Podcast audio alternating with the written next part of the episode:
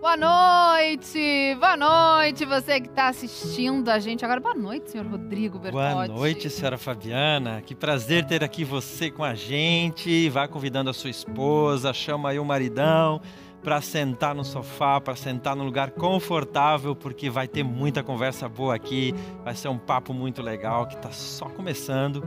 Eu garanto para você que você vai gostar muito. Essa é a jornada da saúde emocional, essa terceira edição edição de recomeços. Vamos falar de família. Todo mundo tem família. Todo mundo recomeça, todo mundo precisa recomeçar. Nós estamos casados já há 19 anos, né? Faz um bocado. É que a gente de... casou novo, gente. A gente casou é, a gente tem 25, a gente casou bebê.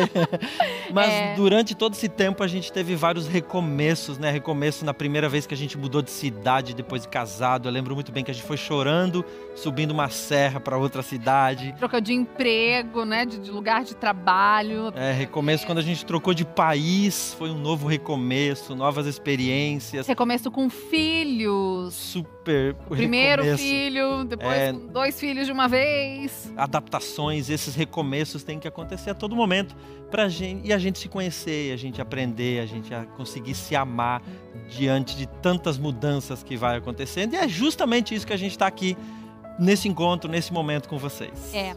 Lembrando que todo mundo tem família. E a gente pode até não amar o nosso pai ou a nossa mãe, a gente pode até não morrer de amores pelos nossos irmãos. De repente você aí tem filhos e não é exatamente aquilo que você sonhou na vida, ou você tem muitos traumas e culpa e mágoas. E em algum momento a sua família foi para você fonte de desgosto, fonte de infelicidade. Talvez você que esteja me assistindo agora, está olhando para a gente aqui pensando: o que, que, vocês vão oferecer? Já que vocês estão falando de saúde emocional, o que, que esse programa vai oferecer para mim, que não vejo como olhar para minha família de uma maneira feliz, positiva. O que, que tem para oferecer? E nós vamos te mostrar justamente isso. Como que acontecem os conflitos, como surgem os conflitos, qual a consequência que tem quando a gente enfrenta todos esses conflitos lá dentro da nossa casa. E, obviamente, como resolver, como sair deles, como se melhorar. Então, esse é um pouquinho da nossa programação que você vai ter aqui, obviamente com pessoas obviamente com pessoas renomadas, com Exato. convidados. Nossa, verdade. Não, deixa eu contar, porque eu gosto de contar essa parte. Gente, a gente trouxe psicólogos, a gente trouxe profissionais, pessoas que estão acostumadas a lidar na clínica, na prática clínica, pessoas que estão acostumadas a dar palestras, pessoas que estão acostumadas a trabalhar com pesquisa e não vai ser só conversa. Vai ter terapia em grupo. Terapia Você vai poder chegar aqui conversar, fazer sua terapia, abrir seu coração, falar de verdade, justamente buscando ajuda, que a gente está aqui disposto a te ajudar. Então, se você ainda não fez a sua inscrição, ó, ainda dá tempo, tá aparecendo aqui na tela, Novo Tempo barra participar. Novotempo.com barra participar. Barra participar. Tá aqui na tela, gente, para garantir. Você vai fazer a sua inscrição, porque aí você recebe tudo o que a gente tem, toda a programação. Por exemplo, hoje a gente tem a live, a gente tem conversa com terapeutas aqui. Amanhã a gente vai ter um programa ao vivo, mas depois a gente tem terapia em grupo. No domingo. Vamos colocar os tem... horários para eles? Ai, vamos. Olha só, hoje já estamos aqui prontinhos, começando o programa. Amanhã às 14 horas nós temos uma nova live. Nós estaremos aqui junto com você. E às 14 horas, logo depois. Não, às nós... 16 horas. Às 16 horas, né? logo depois da live. às 16 horas nós vamos ter terapia em, em grupo. E você, exatamente, você que nunca fez terapia, de repente você pensa, poxa, como é que eu posso conversar com um profissional? Como é que eu posso ter orientação do meu problema? Tá aí a chance de você fazer terapia em grupo amanhã às 4 da tarde. E para todo mundo, tá? Você pode participar. Ok? Aí depois é domingo. Ah, é, domingo. Domingo, 15 horas, a gente vai estar tá novamente Uma com série oficinas. De oficinas, várias, né? Diversas mesmo. E nós voltamos aqui às 7h30 da noite com vocês, que vai estar tá imperdível para finalizar essa, esse fim de semana de família, dessa jornada emocional. É, e deixa eu falar uma coisa para você muito, muito séria. Você pode participar com a gente o tempo inteiro. Você pode escrever para gente nesse número que está aparecendo aqui na tela agora. Você pode escrever, você pode mandar sua mensagem, conversar com a Esperança, tirar dúvidas. Você pode também conversar. Se você está passando por um momento difícil, um momento em que você está precisando de orientação, você pode conversar com a gente. Mas eu queria também que você agora pensasse em famílias ou em pessoas que precisam recomeçar. Eu queria fazer um apelo mesmo para você, tá? Talvez você seja essa pessoa que precisa recomeçar, mas você também conhece pessoas que precisam recomeçar, que precisam entender que a saúde emocional tem que fazer parte dessas relações familiares. Talvez pessoas que precisam lidar aí com o sentimento de culpa, com traumas, pessoas com perdões, que, perdão. com perdão, que precisam lidar com perdão de coisas que já aconteceram. Vamos convidar essas pessoas? Manda uma mensagem para elas agora. Manda lá no seu grupo de amigos, grupo da família, grupo de WhatsApp que você tem. Convida todo mundo para participar, porque só vão ganhar e você ainda vai depois receber um agradecimento. é isso. Bom, gente, e para começar, a gente precisa nossos convidados, né? Nossos convidados. Nós temos dois convidados especiais hoje à noite aqui para vocês, onde a gente vai ter uma roda de conversa brilhante. Nós vamos discutir casos especiais que com certeza vai ajudar muito vocês. É, e a gente precisa, e a gente precisa entender que muitos dos problemas que você quer resolver, eles tiveram um início. Então, esses especialistas vão conversar com a gente para falar desses inícios de conflito. Vamos, vamos chamar nossos convidados? Vamos lá, eu quero chamar aqui o Evandro, que é psicólogo, que é palestrante, que é influencer digital, fala bastante nas redes sociais. Prazer recebê-lo aqui. Muito legal. É um prazer. Evandro, querido, prazer enorme ter você aqui. E também temos outra psicóloga, Simone Bori que está aqui com a gente também. Simone, muito prazer, que bom que você veio aqui com a gente para participar desse momento. Prazer recebê-la. Estou recebendo vocês em casa, é isso? A gente está praticamente na sala de casa, Simone. Fique à vontade. Tá linda de verde, adorei, gente. Obrigada. Olha, ó, e você também pode participar. Você que está em casa, você pode participar, você pode escrever para a gente, você pode mandar mensagem. Se você quiser tirar dúvidas com eles, muitas pessoas já fizeram isso já mandaram aqui para gente algumas situações e querem a opinião de vocês. Dizem que em briga de marido e mulher a gente não mexe, não, não mete a colher. Mete a colher. Eu discordo, não sei se vocês discordam também. Isso está mudando também, né? Está mudando isso, porque tem situações que a gente precisa meter a colher, sim. Mas tem horas que a situação no casamento ela tá tão difícil, parece que a pessoa não consegue conversar, Simone. Sabe quando não tem diálogo, Evandro? E a pessoa fica assim, querendo uma luz. E tem uma pessoa aqui que quer uma luz. Ela falou o seguinte, que ela já está casada há algum tempo, só que o esposo dela basicamente vive para trabalhar e depois para jogar baralho. Ele não vai Passa com ela. o dia inteiro sem trocar palavra com a esposa. É, não conversa não com ela. Tá falando que eu não converso comigo, a gente não tem assunto. Ela vai pro quarto, ele fica ali assistindo televisão, vai só de madrugada pro quarto, não conversa e ela está se sentindo isolada, abandonada. Ela não está sabendo como lidar com essa situação. Eu confesso para vocês que quando eu vejo é, um homem nessa situação, que não quer saber da esposa, que não conversa com a esposa, me vem duas situações na cabeça. Dorme no sofá, Dorme no prefere sofá. dormir no sofá que dormir com a esposa. Uau. Me vem duas situações na cabeça, mas eu quero ouvir a opinião de vocês, que são especialistas, que minhas opiniões são puro achismo. Vocês vão tirar no 2 ou 1, um, quem vai, quem vai responder? Se você quiser, Vai lá, então, me, me, fala, como é que a mulher lida com isso? Porque é ela quem está procurando ajuda, né? Muitas vezes a pessoa está numa situação em casa e assim, poxa, eu queria que meu marido estivesse ouvindo, eu queria que ele mas sou eu que tô. Por natureza, as mulheres buscam mais ajuda do que nós homens, né? Infelizmente. Mas ela está aqui desesperada buscando ajuda. Sim. E se a gente for parar para prestar atenção, tem um sinal de alerta nisso aí, não é, gente? Tem. Eles estão morando na mesma casa, mas eles só estão morando. Estão dividindo as contas do apartamento, vamos dizer assim. Tem um termo que a gente usa hoje que é separação invisível. Eles não sabem, mas eles já estão separados porque eles só estão convivendo. Parece que não tem relacionamento mais. Eles não têm diálogo, provavelmente não tem aí vida sexual também. O que está ligando esse casal?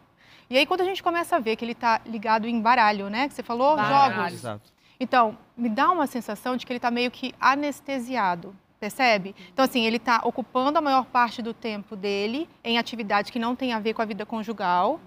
E ele está ocupando esse tempo a ponto de está desligado desse relacionamento. É como se ele tivesse anestesiado mesmo.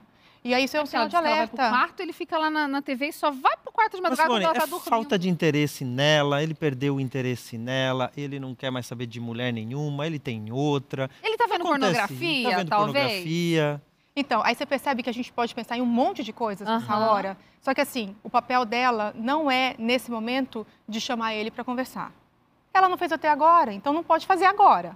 Agora o que ela precisa é observar, mas observar de um modo diferente. É. Ela precisa começar a observar se ele está assim também no ambiente de trabalho, se ele está assim com os familiares ou se isso é só com ela. Ela precisa agora fazer. É, eu, eu Um diagnóstico. Dizer, exatamente, friamente, sabe? Porque assim, ela está muito envolvida com a situação e ela precisa começar a olhar de fora agora, para observar o que está acontecendo. Isso não pode ser um quadro depressivo? Então, você Sabe percebe aquela pessoa que tá ali fugindo? Não Uma pode coisa ser, que a gente percebe é que às vezes a esposa fala, fala, fala e não tem uma resposta da outra parte, né? E isso pode acontecer também ao contrário, né? Aqui a gente está colocando a situação do homem, Sim, que foi porque que a pessoa ela É o É. caso aqui, né? Mas às vezes a gente precisa desestabilizar o sistema. Eu vou explicar como é que isso funciona. Às vezes a gente tem uma conduta e a nossa conduta deixou o outro acomodado na conduta do outro. Uhum. E às vezes, quando a gente fala, não é o suficiente. A gente precisa mudar a nossa conduta para tirar o outro da zona de conforto, para ver se desestabilizando esse sistema familiar, essa rotina, existe esse desconforto e o outro começa a refletir e raciocinar sobre aquilo que está fazendo. Tem que chamar a atenção primeiro, né? Aquela história de Exato. que a esposa pede para lavar a louça, o marido nunca lava, ela pede de novo, ele nunca ajuda a limpar a cozinha, até que ela deixa lá a louça sem lavar uns duas semanas, ele diz: "O que está acontecendo aqui?" Exatamente. Chamou a atenção de um modo diferente. É, mudou, desestabilizou o sistema, né? Aquilo que era uma rotina que para o outro estava confortável, mas que para ela não estava. Mas aí ela foi lá e promoveu uma ação que deixou a outra parte desconfortável também. Uhum. Agora, você falou disso, é, eu, eu perguntei da depressão, porque eu vivi a depressão. E uma das coisas que mais me marcam quando eu penso no meu período difícil da depressão era de ficar no sofá assistindo TV, fazendo nada. Lembra disso, anestesiada. amor? Uhum. Completamente anestesiada. É, era um nada, era um lugar do nada, assim. Uhum. Não era porque eu estava interessada naquilo, nada. E quando eu vejo um quadro desse, eu, eu fico pensando, será que esse marido não está precisando de ajuda e ninguém está percebendo? Vocês perceberam que vocês trouxeram pelo menos quatro situações? Pornografia, traição. Vocês trouxeram um monte de itens. Então, o papel de observadora nessa hora é interessante. Porque no primeiro momento a gente tem uma tendência a achar que é comigo o negócio. E pode ser. Uhum. Também a gente não sabe como é que é você. E é- vai- isso é muito importante. Você é chata pra caramba. Você chega em casa é só reclamação. O cara quer tá esperando você ir dormir mesmo pra ir dormir com você, porque Deus me livre, é muita reclamação na minha E orelha. tem também a questão de que nós homens, às vezes, a gente trabalha o dia todo, não que a mulher não trabalhe, mas a gente trabalha no nosso canto e a gente precisa um pouco de entrar numa A concha, gente né? já teve aqui, ó. Ela foi E pro baralho. Muito tempo. Muito tempo. É, exato. Na verdade, tá, tá exagerado, né? exatamente, conta. Tá lá no fundo do mar aqui, né? Só que aí o que, que acontece? Dá uma de observadora, percebeu que está na relação. Vamos imaginar que está na relação. Então, se eu chegar para o confronto, ele já não quer nada com essa relação. Chegar para o confronto é você simplesmente dar tua cara a tapa nessa hora. Então, às vezes, é interessante, como ele falou, a gente mudar um pouquinho essa situação. Então, assim, amor, hoje eu tô com muita vontade de assistir um filme, eu vou lá tomar um banho, e quando eu voltar a gente começa a assistir, tá? Ou seja, ela está começando a chamar para ter alguma conexão, tem alguma coisa que eles gostam de fazer juntos. E isso precisa ser resgatado. Porque primeiro eu preciso preparar o terreno, ter algum vínculo, para depois eu começar a trazer assuntos difíceis. Esse é o problema. As pessoas estão passando por dificuldade e aí elas vão e colocam mais lenha na fogueira, trazendo assuntos difíceis, sendo que Ou realmente seja, não não tá é a hora de Exatamente. brigar com ele, de chamar ele na chincha, de dizer, poxa vida, tu quer abandonar? Não é hora de... É Você observar. falou algo interessante que trazer. Tem coisas que a gente gostava de fazer, a gente deixou de fazer depois de Hum. 19 anos. Por talvez um relaxo ou porque a vida mudou. Trazer alguma coisa lá do passado pode Sim, desestabilizar e. né, A gente tem um Exatamente. outro E a gente caso tem que aqui. pensar o seguinte, né? A gente tem que considerar que as pessoas geralmente fazem aquilo que elas querem, aquilo que é bom para elas e que elas consideram que é bom para elas. E às vezes, uma esposa desta maneira, se for muito direta e pedir muito só aquilo que ela precisa, que ela precisa, que ela precisa, ela não acessa o comportamento do outro, ela não muda o comportamento do outro.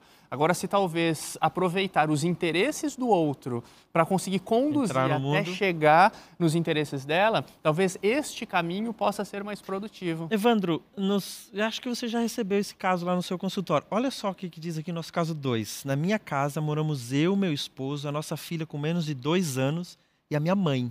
Hum, Vê a sogra do camarada lá. Recentemente, ela tem constantemente criticado o meu esposo, diz ela, dizendo que ele não presta. Olha só a crítica, não é que Ai, ele não, faz é a barba. a fama, né, de sogra linda. Beijo. Embora eu mesma tenha notado algumas coisas nele, ela também não é cega, vê alguns defeitos do marido, afinal de contas todos temos, né? Não sei o que fazer, não aguento mais ouvir minha mãe falar mal do meu marido. É, vamos colocar aqui que um dos cinco motivos principais de separação é a intervenção de terceiros né, na relação. Né? A gente tem problemas sexuais, problemas financeiros, in- é, divergência na educação dos filhos, divisão das tarefas do lar e intervenção de terceiros, que é o que está acontecendo. A gente precisa considerar se realmente as condutas do marido não são condutas, às vezes, um pouco duvidosas, porque às vezes a mulher ali, apaixonada, tudo, não consegue enxergar algumas coisas que a mãe enxerga. Porém, às vezes, pelo fato de talvez ser uma senhora que talvez esteja sozinha, vivendo e participando da, da família da filha, ela pode ter suas carências também, ela tem seus vazios também, ela também talvez tenha carência de uma figura masculina na vida dela. E às vezes a gente tem algumas coisas que a gente acha meio feio falar, mas são coisas que na terapia a gente vê que isso faz parte da vida dos seres humanos. Às vezes rola uma invejinha assim, às vezes a mãe tem uma inveja de que a filha tem uma Perdeu a família. filha. Exatamente. Não só que perdeu, mas assim, tipo, olha, minha filha está vivendo tudo que eu queria ter vivido e por algum motivo eu não tenho mais meu marido. Mas ela não tem a inteligência emocional de lidar com isso. e Deixa eu até perguntar, a gente se conhece alguém assim? Como é que é ali na sua casa? Sua sogra mora junto com você? Gente, eu ele queria que a sogra dele Nossa, morasse com ele, é verdade. Mãe, você está Minha assistindo a gente sogra nesse momento. te paga o dobro que você Beijo. ganha lá no teu emprego. Ele faz esse tipo de proposta pra minha mãe toda semana. Dona Dalva, você não quer vir morar com a gente? Eu pago teu salário pra você só ser nossa vizinha. Tem minha mãe segundas tá intenções, não tem? Minha Não mãe tem fugindo. segundas intenções isso aí? Pra Óbvio cuidar que tem, é filhos? terceiras, quartas. Mas você que está nos ouvindo, como é a sua família? Tem alguém que está passando por esse problema? Escreve aqui pra gente. Traga Tem, os tem alguém casos. parecido na sua situação? Você acha que essa moça devia mandar a mãe dela aí, de repente, morar em outro lugar, né? E viver a vida dela? Simone, o que, que você faria? Tá, mas aí vamos lá. Eu sempre tenho essa sensação da gente abrir um pouquinho mais o, o ângulo. Vamos lá. A mãe está morando com eles ou eles estão morando na casa da mãe? Porque Parece tem que uma pela diferença história essa. que mãe. a mãe veio lá. ó. Na, minha, casa, moramos moramos. eu. Dá a Ok. impressão que sim. Tá. Então, a gente está falando de uma mulher que ela não conseguiu a independência, né? Não sei a idade dela, Aham. mas é muito provável. tem uma filha de dois anos. Então, Então, não deve ser tão. Deve ser, uma, É. deve ser uma senhora jovem ainda. É. Então, a gente está falando de uma mulher, a mãe, estou falando da mãe Da agora. ela tá isso. sogra. Ela não conseguiu independência. Uhum. Ela está dependente da filha agora. Aham. Percebe? Então, muito provavelmente, essa é uma mulher que provavelmente tem uma história de abando- abandono.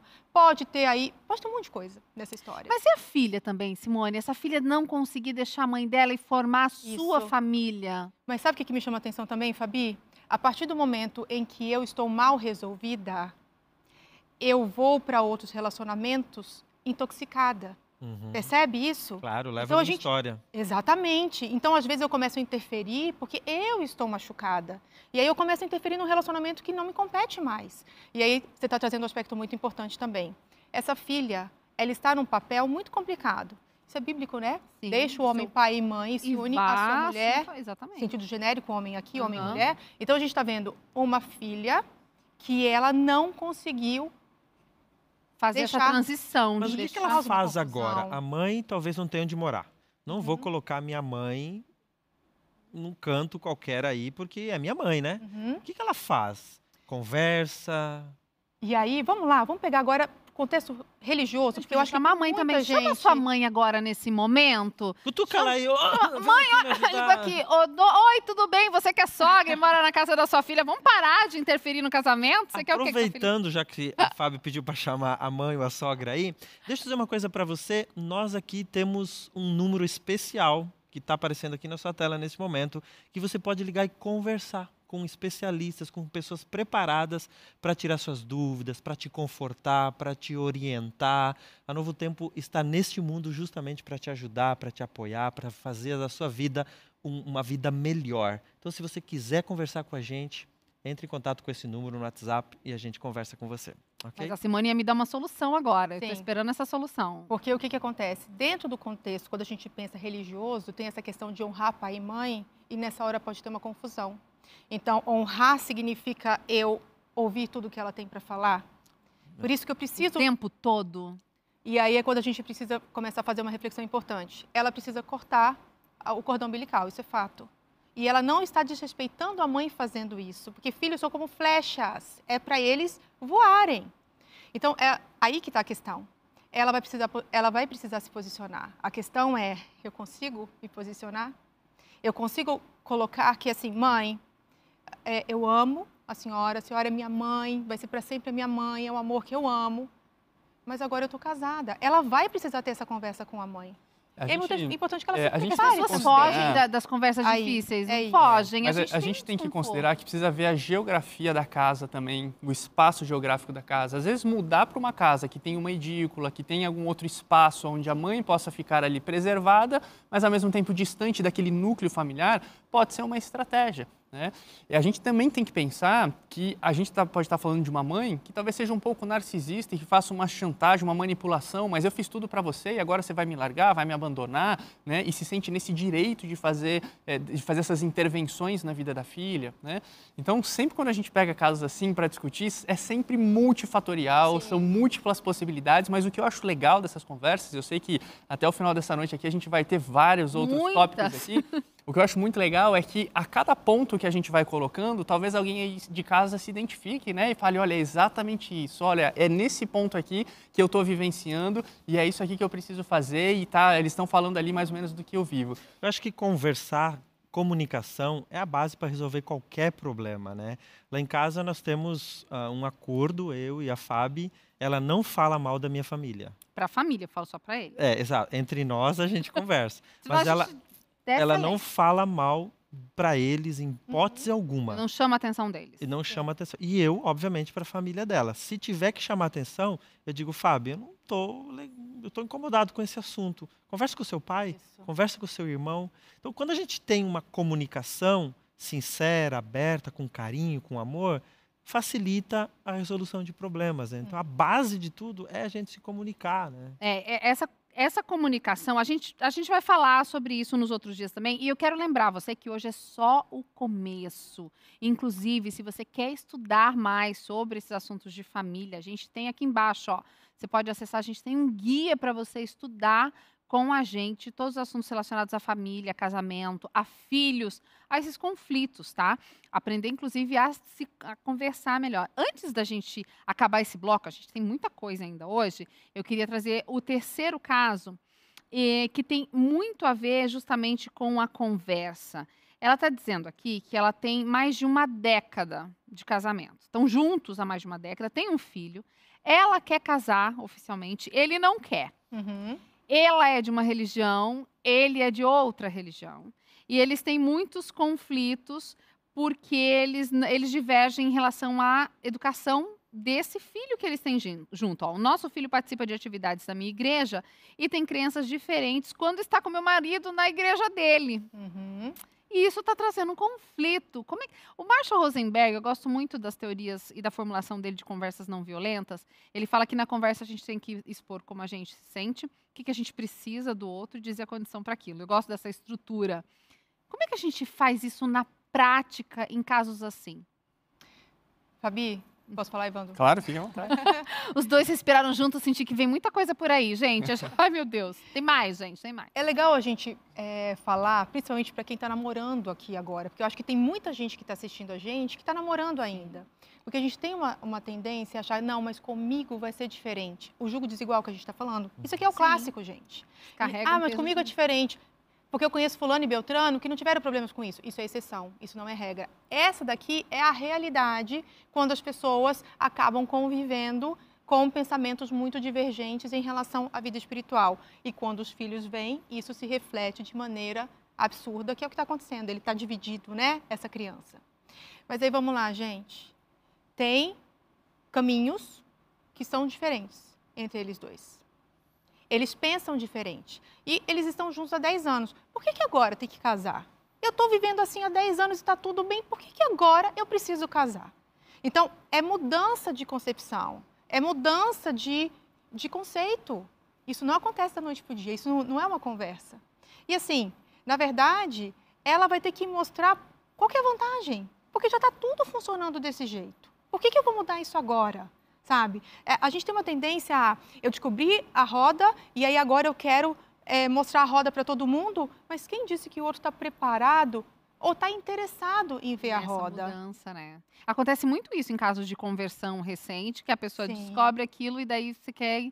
E, e a gente tem uma orientação bíblica muito interessante. Amós 3, não é? Exa a gente, eu vou guardar essa daqui pro final do programa, a gente, porque a gente vai voltar com eles. A gente vai voltar com essa, eu quero trazer essa, esse pensamento. A gente tem muita coisa ainda para acontecer. É, mas e quando? Aqui é a pergunta de vocês que está chegando agora, tá, gente? Mas daí quando a pessoa não quer, a gente tá falando de conversa, tal, mudar. Mas quando o outro não quer, não gosta de conversar. Aham. Gosta de discutir a relação, Evandro. Meu marido não quer falar. É, a gente tem uma questão, uma coisa que a gente chama de um comportamento abusivo, que é o passivo-agressivo. Né? E às vezes a gente acha que a agressão tem a ver somente com enxurrada de palavras, abuso emocional e tal, aquela coisa. Mas o passivo-agressivo é aquela pessoa que justamente agride pela indiferença. Pela ignora, vezes- ignorar. né? Exatamente, né? pelo desprezo. Isso é um forte é, tipo de abuso psicológico, porque a outra pessoa ela fica se sentindo isolada dentro dos problemas dela, dentro do mundo dela, e isso sim é a gente precisa entender isso como um abuso psicológico. Então é, existem, claro, algumas estratégias que a gente pode é, sugerir para as pessoas, mas vamos lembrar uma coisa: a gente tem a mania de querer encontrar soluções perfeitas para situações imperfeitas, num mundo imperfeito. E aí a gente pode entender que talvez não tenha uma resposta ou uma solução perfeita para mudar isso. Às vezes, se existe. Eu sempre, quando falo de casamentos, né, eu sou cristão também, aqui, como todos aqui, é, e eu sempre prezo, quando eu trato casos difíceis em terapia conjugais, pela lei do menor prejuízo. Pela lei do menor prejuízo. né? E às vezes o relacionamento ele é tão tóxico, até mesmo pela essa, por essa indiferença, que às vezes pode estar prejudicando demais uma das partes, a ponto de a pessoa adoecer, até mesmo pelo desprezo que ela sofre. Mas toda a família, os filhos, todo mundo Exatamente. sofre. Às vezes não é só cônjuge. Exatamente. Até nessa situação onde você tem, por exemplo, duas visões religiosas diferentes, né, querendo ensinar o filho de uma forma diferente, você vê, vai ter consequências isso. A gente não consegue dar uma solução perfeita, nem a psicologia, nem Eu acho que a pessoa outra tem que ciência. parar de esperar isso também. né? Exatamente. Ela Exatamente. precisa parar. Rebaixar de- as expectativas. E nem é o nosso É importante. propósito aqui dar uma resposta pronta, faça isso, até porque a Exato. gente não tem todo o conhecimento da história, tem um parágrafo aqui, né? A Exato. gente quer trazer, despertar algo para as pessoas pensarem. Olha, acho que esse é o caminho, acho que eu posso Isso que a pensar. Simone falou é muito verdade. Você está lidando com consequências de decisões. Sim. Às vezes eu tomo decisões, eu não gosto da consequência e eu quero apagar tudo. Não dá, gente. Bem-vindo ao mundo adulto, realidade. Você escolheu, você está colhendo essas consequências. Vamos lidar com o menor dano Exatamente. possível. administrar, até mesmo para que os filhos, quem sabe, peguem o melhor de cada coisa, né? Para que os filhos consigam, você consiga orientar o seu filho ali para que ele vá absorvendo o melhor da mãe, o melhor do pai, o melhor dessa orientação religiosa, o melhor da outra, né? Afinal de contas, os maduros são os adultos, né? Os que deveriam pensar, tomar as decisões corretas e proteger as crianças, né? Mas nem sempre a gente é maduro, né? A Exatamente. gente age por impulsos, pela história que tem na E vida. a gente vai transmitindo essa herança emocional também, né? Eu não discutir a relação, eu não falar, meu pai era caladão, eu também não discuto, minha mãe gritava demais, então e a gente vai E vai jogando para debaixo dos panos. e vai botando debaixo do tapete. Bom, a gente vai. Eu quero já agradecer, mas eles vão voltar, tá? Eu sei que vocês estão gostando, já está chegando um monte de pergunta. É, a gente vai voltar aqui com vocês, mas eu já quero agradecer, porque vocês já começaram a elucidar muita coisa aqui pra gente desses nossos relacionamentos, às vezes disfuncionais, né? Às vezes a gente se relaciona e a gente lida com isso de forma disfuncional. Muito obrigado, então, por esse primeiro momento aqui com vocês. Eu espero que vocês aí de casa tenham gostado, tenham aprendido, tenham se melhorado um pouquinho mais, porque esse é o nosso objetivo aqui, com um estudo bíblico, com um telefone para a gente conversar com vocês, aberto para vocês tirarem dúvidas. Justamente esse é o nosso objetivo com esse programa todo nesse final de semana, ok? Nós temos uma programação linda para continuar ainda e a Fabi agora vai apresentar algo interessante, né? Sejam bem-vindos de novo. Você que está chegando agora na programação da Novo Tempo, nós estamos começando mais uma edição da Jornada de Saúde Emocional. Recomeços. Essa edição tratando especialmente de família. Você tem família? Você tem pai, mãe, irmãos, filhos, primos? Será que em algum momento você sentiu que talvez não estivesse na família adequada? É um fim de semana recheado para você entender aí muita coisa e deixar sua família ainda mais feliz. Darleide Alves vai estar com a gente logo mais. Daqui a pouquinho ela entra aqui, no, aqui conosco para conversar com vocês. Nós temos palestrantes, psicólogos, nós temos terapia em grupo, nós temos telefone aberto aqui para você conversar e tirar todas as suas dúvidas. É um fim de semana recheado, ok? A gente começou hoje à noite.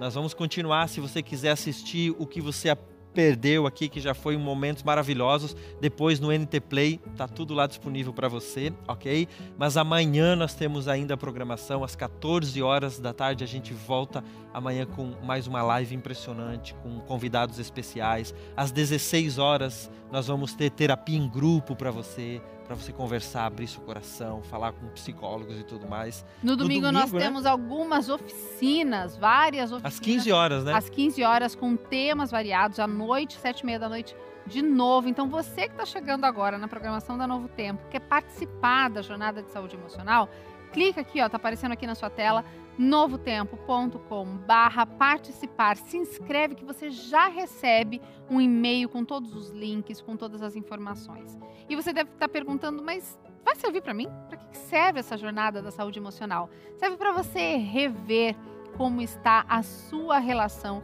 com a família, a sua relação pessoal dentro de um núcleo familiar. Será que de repente você está precisando aí mandar isso para alguém? Está precisando rever aí culpa, padrões de comportamento errantes? Será que você não está precisando lidar melhor com perdão? E talvez não transferir algumas heranças muito ruins lá do passado para os seus filhos? Será que você conhece alguém que esteja precisando? Se você conhece alguém, por favor, mande para ela, fala para ela aprender junto com você. Vamos construir famílias sólidas, emocionalmente saudáveis. Você não precisa repetir a família da onde você veio. Você pode fazer uma nova família muito mais feliz. E se você teve uma família maravilhosa, você também pode repetir, pode aprender com eles e reviver uma, uma vida familiar maravilhosa. Eu quero dizer para você que a gente preparou um estudo bíblico fantástico, um estudo para você sobre família, aonde você vai aprender sobre sexualidade, sobre casamento, sobre educação de filhos, ok? É simplesmente você entra em contato com Uh, o WhatsApp que está aqui embaixo, escreve a palavra jornada e a gente envia para você. A família Novo Tempo preparou com muito carinho, especialistas uh, preparou para você esse estudo para você ter aí na sua casa com trilhas que vai ajudar muito a sua família. Okay? Então entre em contato com a gente que a gente fez isso justamente para ajudar a sua família e você ter uma família ainda muito mais feliz. É, e agora eu quero que você pense comigo o seguinte: será que você precisa pensar na relação que você teve com os seus pais? Será que você teve um pai que não te fez bem? Será que você é uma mãe e um pai que não está fazendo bem para os seus filhos? Como a gente lida com essa relação com os nossos pais, que muitas vezes não foi sadia? Quem vai falar um pouco para a gente sobre isso é a Darleide Alves, educadora parental, você conhece ela aqui da Novo Tempo, e vai trazer para a gente um pouco desse conteúdo para a gente rever as nossas relações com os nossos pais e o que a gente vai transmitir para os nossos filhos. Com você, Darleite.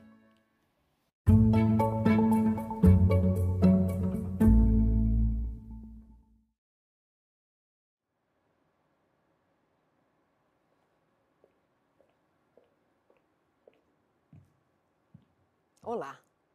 É sempre muito bom ter a oportunidade de recomeçar.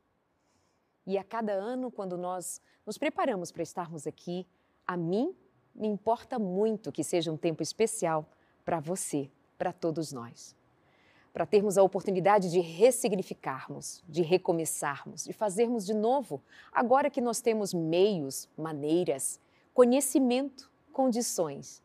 Porque é muito necessário que cada um de nós tenhamos isso em mente, decidir que não importa exatamente o que fizeram com a gente, mas o que a gente pode fazer a partir de agora com as nossas experiências. Sejam todos muito bem-vindos a esse tempo de aprendizado. Será conteúdo após conteúdo, momento após momento com diversos profissionais. Para chegarmos a você com aquilo que nós consideramos ser fundamental: um olhar de esperança, um olhar para frente bem direcionado. Claro, sem nos esquecermos ou negarmos o que nos aconteceu até aqui. Nós vamos olhar para trás, sim, porque é nossa referência. Mas e a partir de agora? O que faremos? Recomeço é o que eu desejo para você. Sabe de uma coisa? Algo que a gente não se dá conta muitas vezes, há quem não perceba ou não queira considerar. Mas desde que nós chegamos aqui, éramos tão pequenos, indefesos, nós vulneráveis, esperávamos ser atendidos em algumas das nossas necessidades. Se as nossas necessidades não foram atendidas, então abriram-se ali, já quando ainda muito pequenos e à medida que nós andávamos, algumas feridas. Sim, devo dizer para você que todos nós, em alguma medida, carregamos feridas. Como feridas? Deixa eu te explicar. Recentemente, eu levei um tombo de um degrau pequeno no meio do quarto onde eu estava hospedada. Virei o meu pé, doeu tremendamente, torci, trincou, foi um machucado feio, mudou de cor, o inchaço foi grande. Aquilo foi um trauma. Marcou. Dava para olhar e todos sabiam, meu pé estava machucado. Eu tinha dificuldade para andar, Tive que me adaptar naqueles dias, mas doía. Eu não podia muito bem pisar. Há traumas assim que são vistos, todos olham e sabem que está traumatizado ali, está marcado ali. Ficou aberta uma ferida interna, vasos rompidos, estava sofrido, estava feio de ver e eu não conseguia andar. Mas e o que dizer das feridas emocionais?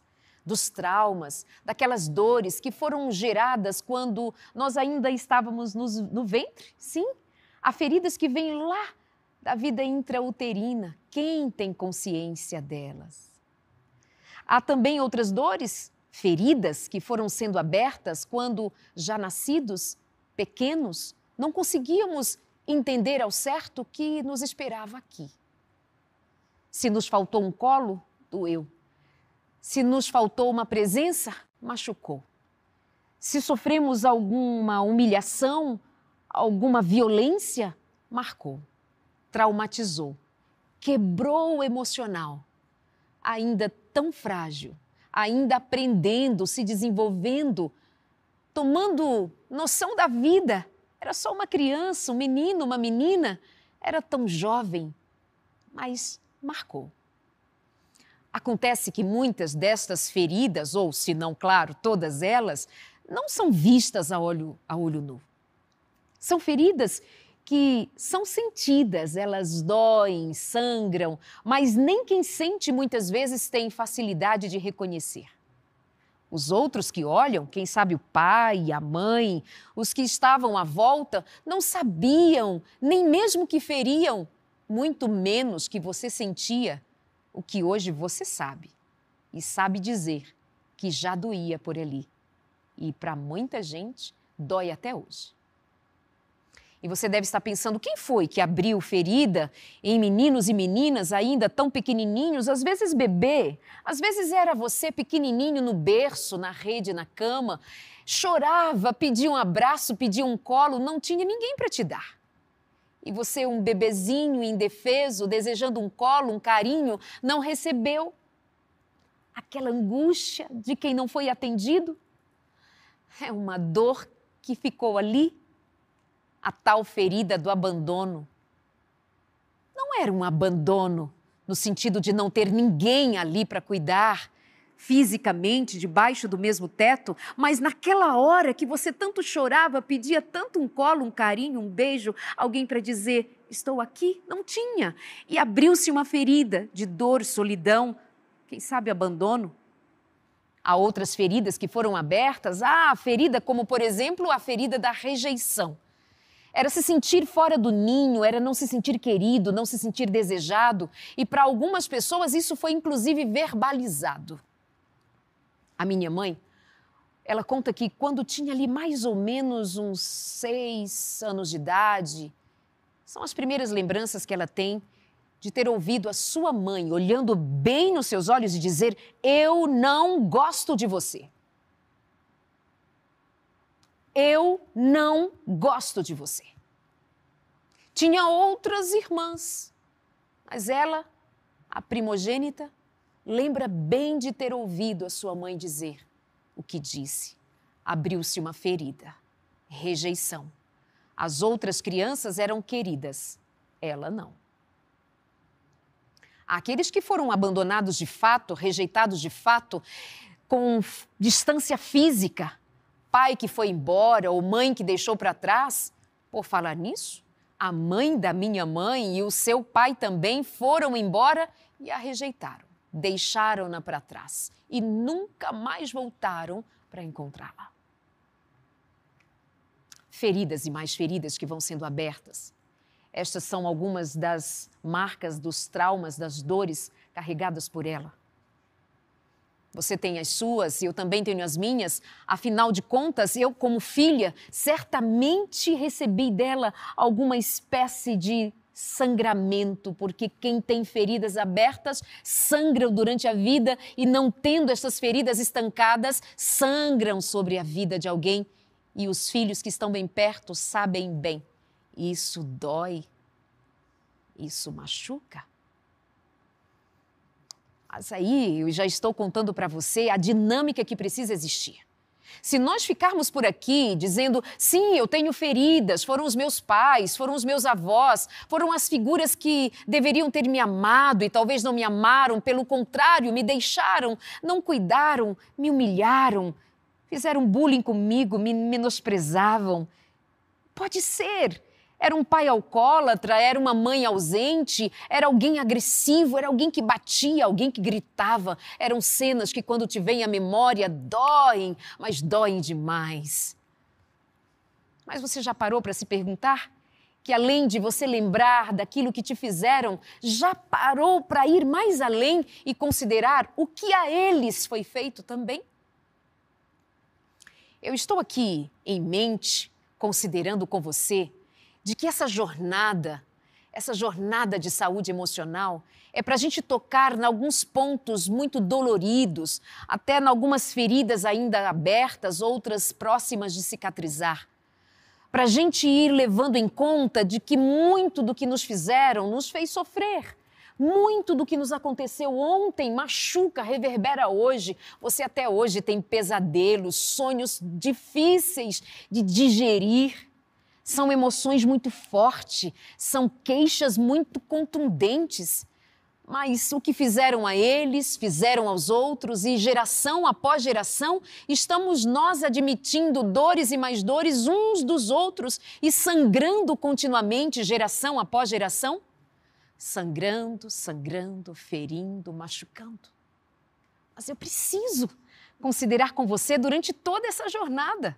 Por aqui vai passar muita gente, psiquiatras, psicólogos, médicos, gente boa que vem por aqui compartilhar, sim, a realidade é que há muitas feridas, mas é certo que também há um jeito de se lidar, de aprender e nessa jornada chamada recomeço, mais do que aquilo que fizeram comigo, é o que eu e você vamos fazer agora a partir de agora, com tudo que está disponível para mim e para você. Machucaram nossos pais, nossos pais nos machucaram e nós estamos machucando nossos filhos também? Será que nós nos damos conta das nossas marcas, das nossas dores ainda não curadas? Bom, se eu falo marcas, posso pensar cicatriz, alguém que de uma dor foi curado e agora resta só a lembrança, já sou ferido, mas já não dói já consigo viver, já consigo lidar, já consigo falar sem chorar. Ei, eu estou falando alguma coisa aqui que faz suas lágrimas se derramarem agora? Será que eu estou tocando em lembranças, memórias muito sensíveis para você? Será que você agora está dizendo da Leide não fala, para, não quero ouvir. Você está me fazendo vir à tona memórias muito dolorosas. Para, não quero mais. Você quer cura, não é? Você quer ser atendido, você quer ser aliviado pelo menos da sua dor? Então eu devo dizer para você, não tem outro jeito. A gente precisa encarar, a gente precisa falar disso, precisa tirar de dentro, porque eu sei, isso está batendo pesado uma vida inteira em você. Não adianta fugir, não adianta negar. Todos nós temos feridas que precisam ser curadas. E quando nós não as temos curados, nós estamos destinados a sermos infelizes ou pelo menos, no mínimo, quero dizer, mascarados. Usamos máscaras, usamos dessas máscaras que escondem de um e escondem do outro, mas em momentos chaves da vida, estas máscaras caem e aparece aquilo que lá dentro tem uma ferida enorme para ser mostrada. Não dá, não é possível que nós sejamos plenos, completos, felizes, se nós negarmos que fomos feridos, que temos feridas a serem tratadas. Talvez teu casamento esteja precisando que você se dê conta de que o que está acontecendo aqui não é exatamente uma questão do seu marido, da sua esposa, é sua. Você precisa cuidar. Pode ser que as dificuldades que você vive com seus filhos, você deve dizer: esse menino me dá muito trabalho, que menina difícil, como os meus filhos são difíceis para eu cuidar. Ah, por favor, será que são feridas deles? Será que são eles que te impõem o desafio de parar agora e pensar: sou eu mãe, sou eu pai, ou vô, vó? É você quem precisa se dar conta.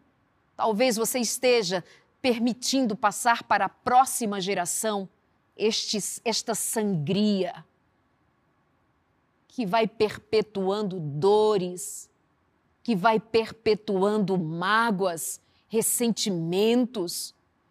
Você não acha que é hora de a gente mudar? Quantas das nossas feridas estão abertas, impedindo que a gente usufrua de relacionamentos bons, agradáveis, que sejamos mais seguros, que cresçamos na nossa vida profissional, que tenhamos boas relações, que saibamos dizer sim, como saibamos dizer não, colocar limites, saber quem você é, manter sua, sua dignidade, sua integridade, mas como ser íntegro? Quando eu estava de pé quebrado, Todos sabem como é que faz. A gente não consegue andar e vai precisando de moletas, vai precisando de escoras, a gente vai precisando de ajuda, até que a gente não aguenta e diz: chega, eu preciso sentar. Porque quebrou, trincou, machucou, rompeu. Já não era mais um pé íntegro, era um pé quebrado. E de pé quebrado a gente não consegue bem andar. Assim as nossas quebraduras emocionais, essas feridas que se abrem, esses traumas que arrebentam, esses pedaços de alma que a gente não sabe muito bem como emendar, vai nos fazendo assim, como eu andando, sem elegância nenhuma, sem beleza alguma, sem poder me locomover. Eu ia mancando daqui para colar. E vai falar para mim que não é verdade? Você anda mancando na vida, não é? Mancando de ansiedade que te toma a alma, mancando de uma depressão que não te deixa viver, mancando sem saber lidar com os outros, sem saber falar, sem saber dizer da sua agonia, nem das suas alegrias, mas eu pergunto: que alegria? Você nem sabe se alegrar? Como que alguém consegue se alegrar? Se está usando máscaras ou não tem integridade, não consegue andar, manca daqui, da colar, infeliz, Pode até sorrir. Tá sorrindo na foto? Tá bonita aquela foto no Instagram, tá bonito de se ver. Tem gente que curte, tem gente que comenta. Que lindo que você é. Às vezes estampa aquela foto bonita. É sua família? Que bom que você conseguiu. Você tem família. Isso significa dizer que você tem até apoio. Mas é na família também que a gente tem os maiores desafios, porque ali a gente precisa ser quem verdadeiramente a gente é. E a gente que há aí dentro da família que vai mostrar suas feridas, gritando, xingando, não estou nem aí, não me importo, não quero, não faço. E alguém vai dizer: olha como é personalidade forte, olha como é durão, olha como ela é durona, veja como ela bate no peito e diz que resolve tudo, parece que não tem problema. Outro que está quietinho, sempre caladinho. Alguém vai dizer inofensivo, não faz nada, não diz nada. Para ele está sempre tudo tão bom. Será? Será que não é uma ferida aberta de alguém que lá ainda, quando estava entendendo da vida, ouvia dizer: cala a boca, você não sabe nada, não perguntei nada para você. Invalidaram seu valor, invalidaram quem você é. Autoestima, já ouviu falar? Não tem, né? Quer dizer, tem, mas a qualidade baixa demais. A sua autoimagem é tão deficiente, tão prejudicada, machucada. Lembra de alguém que dizia: Você não vale nada? Ou alguém que não disse: Não houve palavra, apenas um silêncio. Você nunca foi validada. Você nunca foi querida, nunca foi respeitada. Ferida que se abriu para outro aí, um abuso, te tocaram indevidamente, disseram para você ficar quieta enquanto violavam a sua intimidade. Estou falando para alguém que correu para pedir ajuda, disse: Mamãe, papai, por favor, fizeram assim comigo. E alguém que deveria te abrigar, alguém que deveria te ouvir, disse: Para com isso? Que, que é isso? Shhh, você está mentindo. Ah, alguém em quem ela deveria confiar, pensando que seria abraçado, foi traído, é, tem criança que foi traída, esperou confiar no seu pai, na sua mãe, foi traída, foi traída pelo vô, foi traída por um tio, foi traída por alguém querido, não poderia, mas queria confiar. Confiança nenhuma, se sentiu desamparado, desprotegido. E a dor de ser abusado, essa ferida que se abriu ali, ela é de um tamanho, mas a ferida maior é quando quem nós esperávamos que cuidasse de nós, que nos escutasse, que dissesse: Filha, eu vou cuidar de você, não se preocupe, essa história é comigo, você é minha, protegida, eu vou cuidar de você. Quando isso não tem, a ferida é deste tamanho, a traição é tão grande, o abandono emocional, a insegurança. Será que você é inseguro até hoje não sabe de onde vem? Pode ser daí. E tudo isso vai aparecendo nas relações. E durante toda a jornada, você vai ver. Isso vai aparecer forte. E a gente vai tratar. E a gente vai conversar disso. E para te ajudar ainda mais, aqui não é só falatório, aqui não é só conversa, aqui tem conteúdo prático. Nós temos estudos preparados para você. Nós estamos com três guias de estudos de forma digital para você estudar. Como é que você vai acessar novotempo.com/cursos? Tem o link, não é produção, tem o link para você clicar e ir direto para escolher. Você quer um curso da jornada Recomeços para lidar melhor com seus filhos?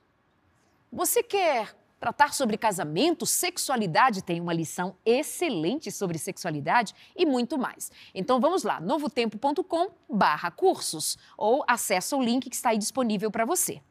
E aí nós vamos tendo a oportunidade de compartilhar com você durante todo esse final de semana. Gente, isso é rico demais. O tema que eu estou apresentando para você vai aparecer outras vezes, em diversas camadas por aqui. Eu só vim te convidar para você ficar com a gente. Eu só vim dar um gostinho a mais para você considerar. É verdade, eu preciso de ajuda, eu preciso estancar a sangria dessa ferida que me acompanha até hoje. Quero dizer mais a você. Além de ser agora o nosso encontro, tem amanhã, tem no domingo também, nós ficaremos à sua disposição. Tem até terapia em grupo. Esse é um momento maravilhoso. Você nunca participou de um momento terapêutico? Não sabe como é? Eu faço a sugestão para você vir e aceitar. Tem oficinas sobre os mais diferentes temas, com a qualificação dos profissionais que foram convidados. Olha, se eu fosse você, eu não perderia um minuto sequer. Feito tudo com muito carinho, para que você de verdade decida, é hora de recomeçar. A vida não vai parar para esperar a gente chorando. Não tem como a gente ficar num canto lamentando. Também não tem como a gente negar. Dói, dói, ponto, dói. E essa sou eu. Sabe que eu não tinha vergonha de dizer a ninguém que o meu pé estava quebrado? Não tinha problema nenhum. Mas acontece que das nossas questões emocionais, nós fazemos de conta que não há. Escondemos, temos vergonha. Quem eu? De jeito nenhum. Sabe que uma frase muito dita é: meu psicólogo é Jesus. Jesus é. Jesus é. E quando nós, unidos em Cristo, nos permitimos uns aos outros, nos ajudando e buscando nele ferramentas, poder, graça, luz, remédio, bálsamo para as nossas feridas, como tudo que você vai receber aqui nesse final de semana, aí sim, aí dá certo, faz bem para mim para você. Jesus usou palavra para curar, Jesus usou cuspe no barro para sarar, Jesus usou de maneiras diversas para acolher, Jesus usou de misericórdia para autorizar. Levanta e anda. Chegou a sua hora de usufruir de paz e bênção. Sabe, eu lembro de uma menina que eu atendi esses dias. E ela me disse assim, Darleide, eu era muito pequena e estava assistindo um filme. E eu vi que as crianças daquele filme se despediam quando iam para a escola, dizendo para a mãe e para o pai: Mãe, pai, eu amo você. A mãe e o pai diziam: Também amo você, filho. E um dia ela pensou: eu vou dizer isso para minha mãe também. E disse, se despedindo para ir para a escola, disse: Mamãe, eu amo você. A mãe disse: Que besteira é essa, menina? Para com isso. Ela baixou a cabeça, foi embora para a escola.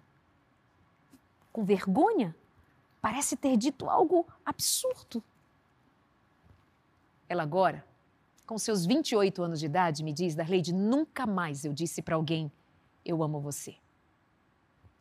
Uma menina triste, que também nunca ouviu, até hoje, do seu pai ou da sua mãe, algo como, eu amo você. Uma criança que, sendo criticada ao dizer eu amo, se fechou para o amor. Não namora, não fala de sentimentos, tem uma autoimagem prejudicada, é triste, cronicamente triste. Lhe falta amor, expressão de amor e se sentir amada. Como tem muita gente aqui participando dessa jornada, que também não sabe o que é isso. Como amar e se permitir ser amada.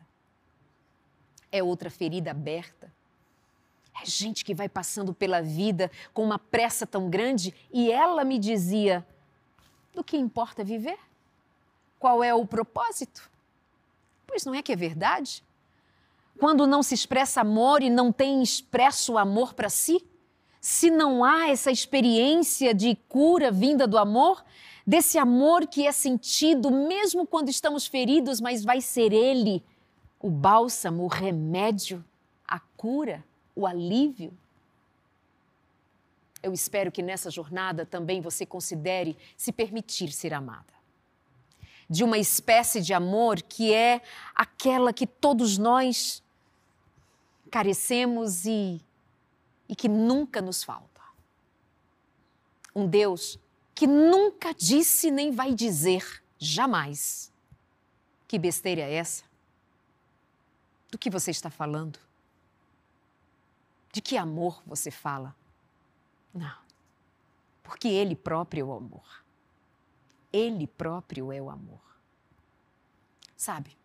Falando de feridas e daquilo que resulta em muitos dos conflitos das nossas relações, falando dessas questões da alma, isso que a nossa emoção já quase não dá conta, eu preciso dizer para você que, em alguma experiência, você já deve ter se dado conta Todos nós somos feridos, não somente pelo que nos aconteceu quando éramos meninos e meninas.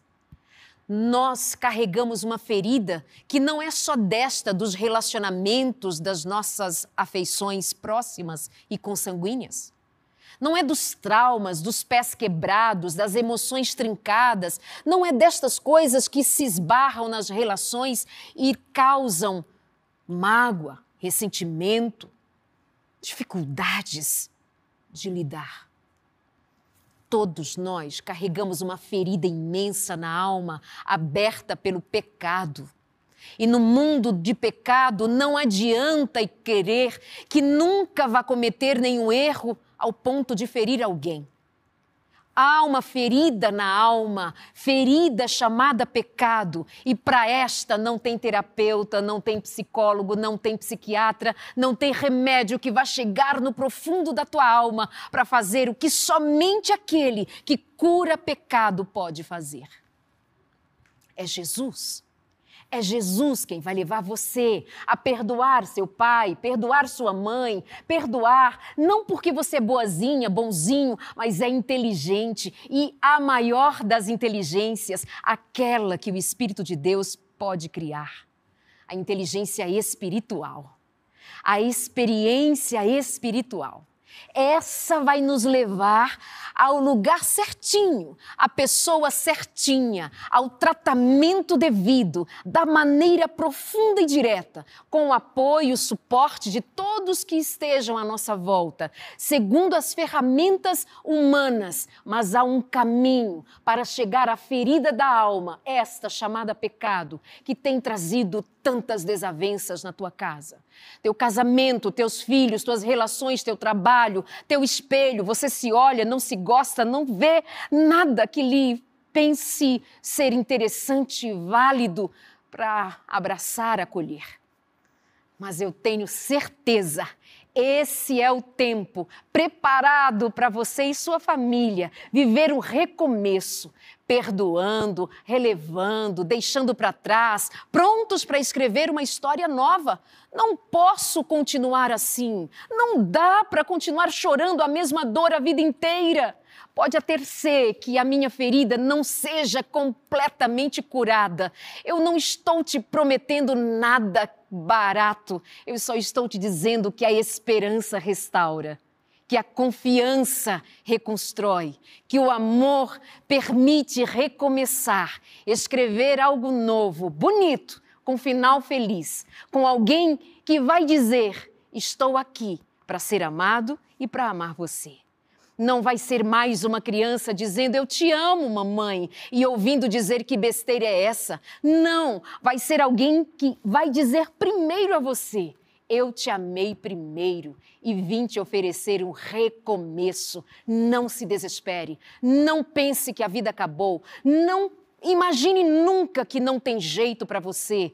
Tem jeito sim, tem jeito na cruz, tem jeito na graça, tem jeito no sangue de Jesus. O sangue que trouxe poder para estancar o que sangra na tua alma. Aquele, o Cristo, o amado, o Deus que a mim e a você oferece a cada dia a oportunidade de recomeçar.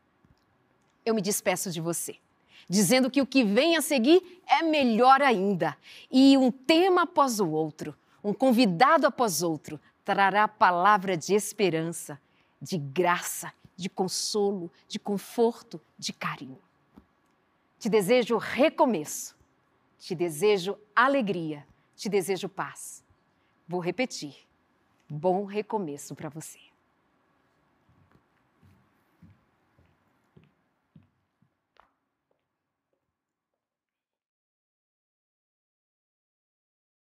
Não ouço. Ai, falar de feridas assim chega até a dar um, um machucado, né? Que bom que o pé da Darley de Sarô já está podendo andar aqui bem. Mas se as suas feridas ainda precisam de cura, fica na jornada com a gente que certamente você vai encontrar um caminho para elas, não é? É, e nós temos um estudo preparado com muito carinho. A Novo Tempo, a família Novo Tempo preparou para sua família, com especialistas, um, três trilhas aí para você escolher, para você estudar, falando sobre sexualidade, falando sobre educação de filhos, para o cônjuge, né, sobre casamento para você, para o marido, para a esposa. E a gente preparou com muito carinho isso para você. Então, aqui embaixo tem para como você adquirir. É totalmente gratuito e eu acredito que vai fazer um bem muito bom aí para sua família. Não deixa de pedir esse estudo, esse estudo porque vai fazer a diferença aí. Gente, nós estamos juntos há 21 anos, vamos completar 19 anos de casados daqui dois, três meses. Dezembro. Dezembro. Quanto tempo falta para dezembro? Porque chegou setembro, para mim já é Natal já. Já É. estamos aí chegando. Mas não foi fácil chegar até aqui. Vou começar explicando. Sou baiana, Não foi meu fácil negócio pra era quem? pra, pra ninguém. Foi fácil pra mim. Sou né? baiana, a base da minha alimentação é coentro e farinha. Essa criatura foi criada à base de macarrão e, E polenta pizza. e pizza. Ele gostava de sopa com pão, eu achava aquilo o maior nojo do mundo. Me conta se você tem alguma comida aí que você não gosta junto com seu marido.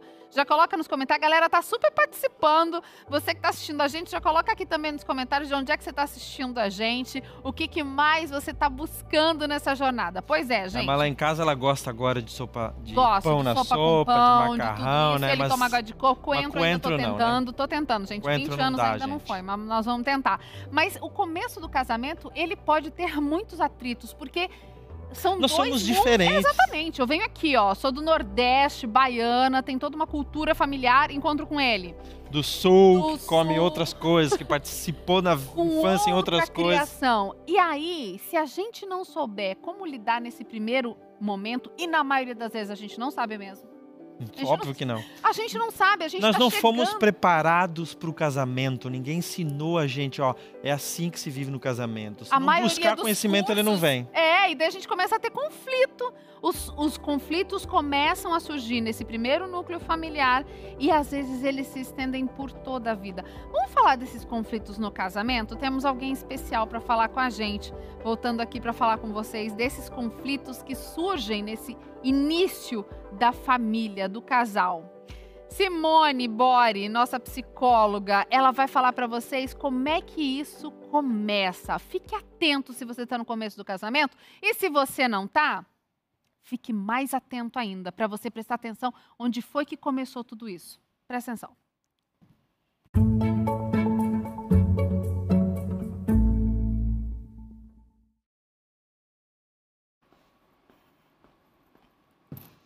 Olá, seja muito bem-vindo, muito bem-vinda à terceira edição da Jornada Saúde Emocional. E a ênfase desse ano é família. Eu sou Simone Bori e eu estou muito feliz de estar aqui com você para tratarmos de um assunto que é extremamente necessário quando nós falamos de relacionamento. E especificamente esses próximos minutos, nós vamos falar sobre a origem dos conflitos nos relacionamentos. No relacionamento conjugal. Eles acabaram de trazer a questão de origem no início do relacionamento. Mas se a gente for parar para prestar atenção, os conflitos eles vão fazer parte da nossa vida inteira. A gente viu a Darleide trazer a questão das feridas emocionais, as heranças que a gente pode estar trazendo para o nosso relacionamento conjugal. Inclusive, a Bíblia diz o seguinte: por isso o homem deixa pai e mãe e se une à sua mulher, e os dois se tornam um. Você percebe o que está acontecendo aqui? Aqui nós não estamos falando apenas de uma separação física, nós estamos falando também de você deixar para trás algumas heranças que de repente você está trazendo para o relacionamento atual. Mas vamos lá. Por que será que os conflitos surgem? A gente se encanta, a gente se apaixona, tem aquele primeiro amor, as juras de amor, mas de repente aquele que é o nosso maior grande amor se torna o nosso principal problema. E aqui eu preciso que você comece a entender. Olha só, se existem duas pessoas em relacionamento, o conflito ele é inevitável. E aqui, gente, vamos lá. Existem algumas pessoas, e eu costumo dizer, existem muitas pessoas que têm uma ideia romantizada do relacionamento conjugal. E eu, eu penso também que é uma influência midiática. Sabe aquela história do felizes para sempre? Isso não é verdade. Isso não procede. Porque você precisa entender que são duas pessoas que se unem justamente porque elas têm interesses em comum, elas têm afinidades, mas continuam sendo duas pessoas que têm pensamentos diferentes, criações diferentes, desejos e gostos diferentes, visões de mundo diferentes. Então, logo, esse se torna o ambiente propício para conflitos. Quer ver como que fica fácil para você entender? Olha só essa imagem. O que, que vocês estão vendo aqui? Isso aqui é o Japão. E vocês estão vendo que essa é uma região que ela tem um fenômeno que a gente chama de terremotos. Então, as pessoas que moram no Japão são habituadas, acostumadas a viverem em um ambiente propício para terremotos. Só que olha só que interessante. Se a gente faz uma analogia com os relacionamentos, a gente vai na mesma linha. A partir do momento em que você está no relacionamento amoroso, esse ambiente se torna propício para conflitos. Mas olha essa segunda imagem. O que, que vocês estão vendo aqui? As pessoas estão vivendo, elas continuam com as suas vidas.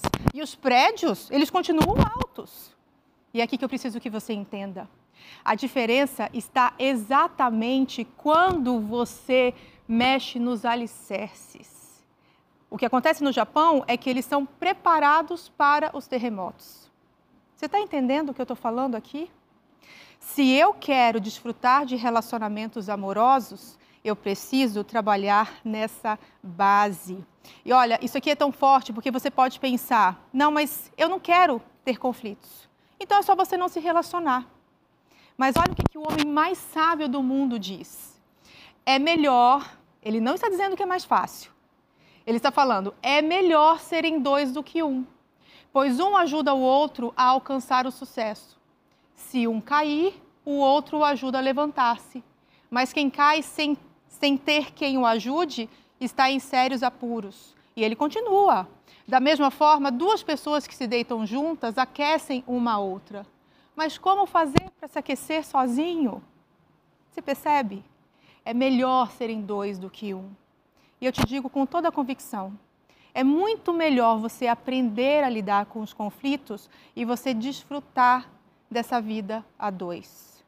Mas aí vamos lá, gente. Você já começou a entender que quando nós falamos de ambiente conjugal, nós estamos falando que esse ambiente é propício para conflitos. Mas tem um segundo aspecto que a gente precisa destacar aqui. Quando a gente fala de relacionamento amoroso, nós estamos falando de um mais um. Deixa eu colocar aqui para vocês não esquecerem. Eu gosto de usar as imagens para vocês não esquecerem isso. Opa! Vocês estão vendo aqui?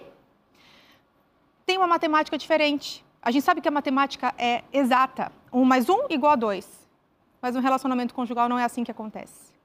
Um mais um no relacionamento conjugal vai ser igual a três. E eu preciso que a partir de agora você comece a prestar atenção. Um mais um igual a três. Simone, o que é isso? Me explica. Nós temos duas pessoas com as suas vidas individuais. E nós temos um terceiro aspecto, que é o que nós chamamos de conjugalidade. É esse o termo técnico que a gente usa, mas seria exatamente quando os dois se tornam um. Então, a partir de agora, quando eu estou em um relacionamento amoroso, eu preciso pensar que eu tenho a minha vida pessoal, mas eu também tenho a questão da conjugalidade.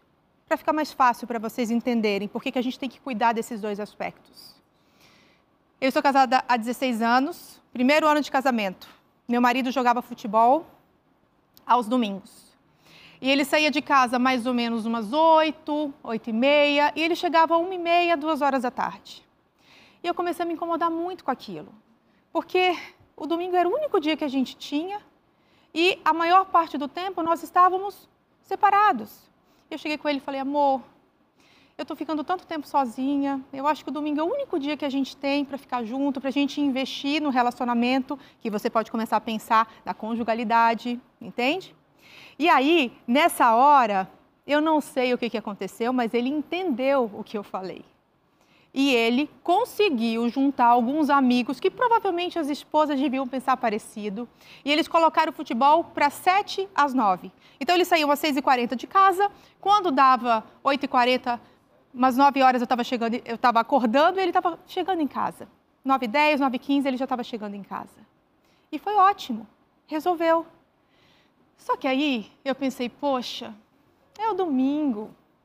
Amor, que, que você acha de de repente a gente ficar o domingo junto e aí a gente podia acordar junto?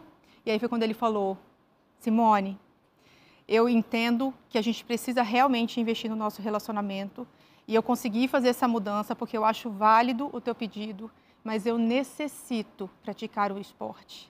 E esse é o único dia que eu consigo praticar o futebol. Você percebe o que aconteceu nessa hora? Houve uma necessidade pessoal, mas também havia uma necessidade do casal. E ela foi suprida. Agora, eu estava já com um segundo pedido que de repente tinha muito mais a ver com desejos e caprichos do que eu estava olhando para as necessidades. Você está entendendo isso aqui? E é nessa hora que eu preciso que você comece a refletir.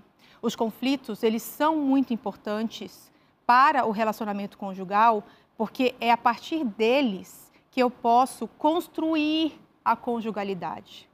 O que eu estou falando para você agora é exatamente para você entender que conflitos eles não são necessariamente negativos. Eles são inerentes ao relacionamento conjugal e eles são inclusive necessários para que haja uma construção desse casal. Porque a partir do momento em que você investe na conjugalidade, você está investindo em respeito e empatia, e isso vai solidificando esse relacionamento. Tudo certo até aqui? Nós vimos dois aspectos aqui. Você já entendeu que os relacionamentos são ambientes propícios para o surgimento dos conflitos, porque eles são formados por duas pessoas diferentes. E você também já entendeu que na matemática do relacionamento, um mais um é igual a três. E eu preciso cuidar, eu preciso prestar atenção na vida pessoal e na vida conjugal. E olha só, isso aqui é muito sério. Escuta o que eu estou falando agora. Se um casal nunca tem conflito, é muito provável que um deles esteja se anulando. E isso logo, logo vai ter consequências. Consequências sérias. Adoecimento ou até o desfecho desse relacionamento. Tudo bem até aqui? Deu para entender? Mas então vamos lá? O que, que é o conflito? A gente precisa sintonizar esse conceito para que a gente possa partir agora, de agora em diante para essa segunda parte do que eu vou conversar com vocês. Eu quero mostrar essa imagem para vocês, para vocês não esquecerem. Eu gosto muito dos esquemas porque o que eu quero é que, a partir dessa fala, a partir dessa conversa que nós estamos tendo agora, você comece a olhar para o que acontece na tua casa com olhos diferentes. Porque quando a gente começa a ter consciência, a gente passa a lidar de uma maneira mais tranquila com o nosso cônjuge. O que, que vocês estão vendo aí? O conflito ele envolve três aspectos. Ele envolve pensar diferente, ele envolve tensão e ele envolve desfecho. E o que, que é isso? Vamos lá. Pensamentos diferentes. Vamos imaginar um casal e um deles é vegetariano então, a relação dele com a comida é algo mais natural. E é assim que é a visão de mundo, a perspectiva em relação à alimentação. Já o outro, ele gosta de uma comida cheia de carne. Então, é um casal que pensa diferente sobre a alimentação, mas até aí tudo bem. Está aqui o um ambiente propício para conflito, mas a gente não pode dizer que isso é conflito. Inclusive, existem pessoas que vão pensar diferente sobre muitas coisas e vão conviver uma vida inteira. Então, para ser conflito, eu preciso ter o segundo aspecto, que é o que a gente chama de tensão. E o que é a tensão? É justamente quando há uma instabilidade. Simone, você está falando difícil, traduz aí. Por exemplo, você está aqui conversando comigo agora, ou está aqui ouvindo o que eu estou falando. Provavelmente você está tranquilo, está tranquila aí. Mas, de repente, você escuta alguma coisa estranha lá no quarto, não sei onde que você está, e nessa hora você percebe que você se altera. Teu tom já está diferente, o teu jeito já está diferente. Pronto, houve uma instabilidade emocional nessa hora. Eu preciso que você guarde isso, ok? Então, o conflito ele envolve pensamentos diferentes, mas essa instabilidade. Então, a partir do momento em que a gente pensa diferente e isso provoca alteração na gente, olha aí, o conflito acontecendo. E tem um terceiro aspecto do conflito, que é o que a gente chama de desfecho, que é justamente a consequência dessa, desse pensar diferente junto com as tensões. Tudo bem até aqui? Eu vou apresentar para você agora as quatro dimensões do conflito. E quando a gente fala de quatro dimensões, é só para efeito didático, ok? Porque a partir de agora, o conflito na tua casa não vai ser mais o mesmo. Porque você vai sair de uma postura amadora e você vai começar a enxergar como que o conflito está realmente acontecendo e influenciando na tua vida e no teu relacionamento. Eu quero que você lembre do triângulo.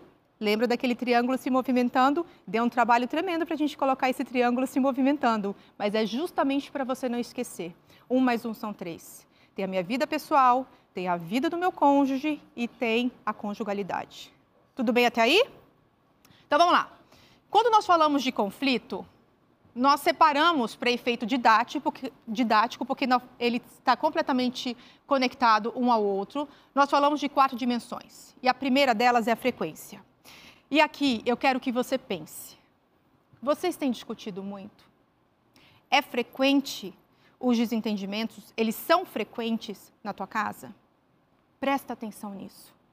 Eles acontecem com muita frequência? Por que, que eles estão acontecendo com tanta frequência? É porque vocês têm pensamentos muito diferentes? É porque vocês têm uma tendência a pensar de maneira completamente diferente um do outro? Para, pare para refletir aí um pouquinho, porque às vezes vocês estão em um momento em que vocês estão destacando as diferenças no relacionamento de vocês. E muito provavelmente vocês estão juntos justamente porque vocês tinham algumas coisas em comum. Às vezes, vale a pena você pegar um papel e escrever Sabe aquelas coisas que vocês têm em comum e as coisas que vocês não têm nada a ver? Mas o que eu preciso que você entenda é que são apenas pensamentos diferentes.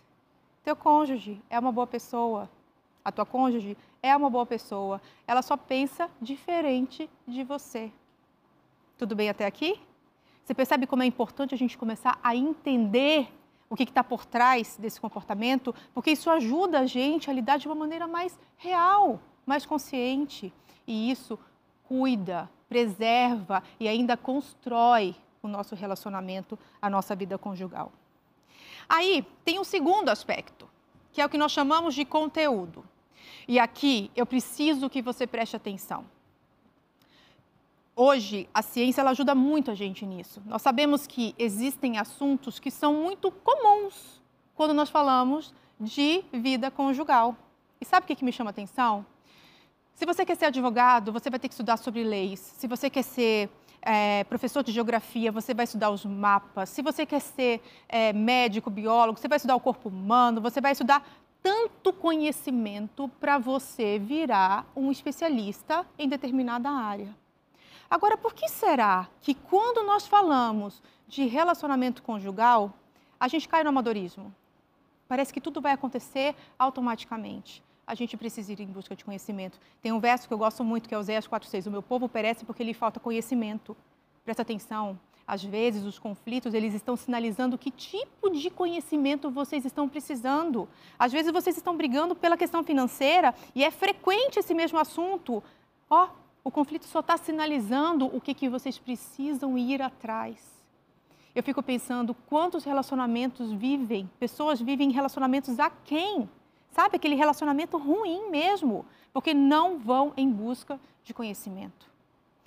Qual é a terceira dimensão do conflito? E aqui a gente vai precisar estudar um pouquinho mais. Você já entendeu que conflito é pensar diferente, mais tensão e essa tensão, ela tem a ver com instabilidade emocional. E eu preciso que você comece agora a refletir um pouquinho.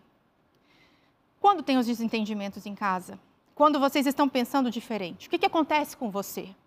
Nós estamos dentro de uma jornada de saúde emocional, justamente porque as emoções elas podem fazer um estrago tremendo quando elas não são governadas. E aqui é muito perigoso. O conflito ele se torna um perigo, inclusive se eu não tenho, se eu não consigo administrar as minhas emoções, esse relacionamento ele se torna a porta de entrada para violência.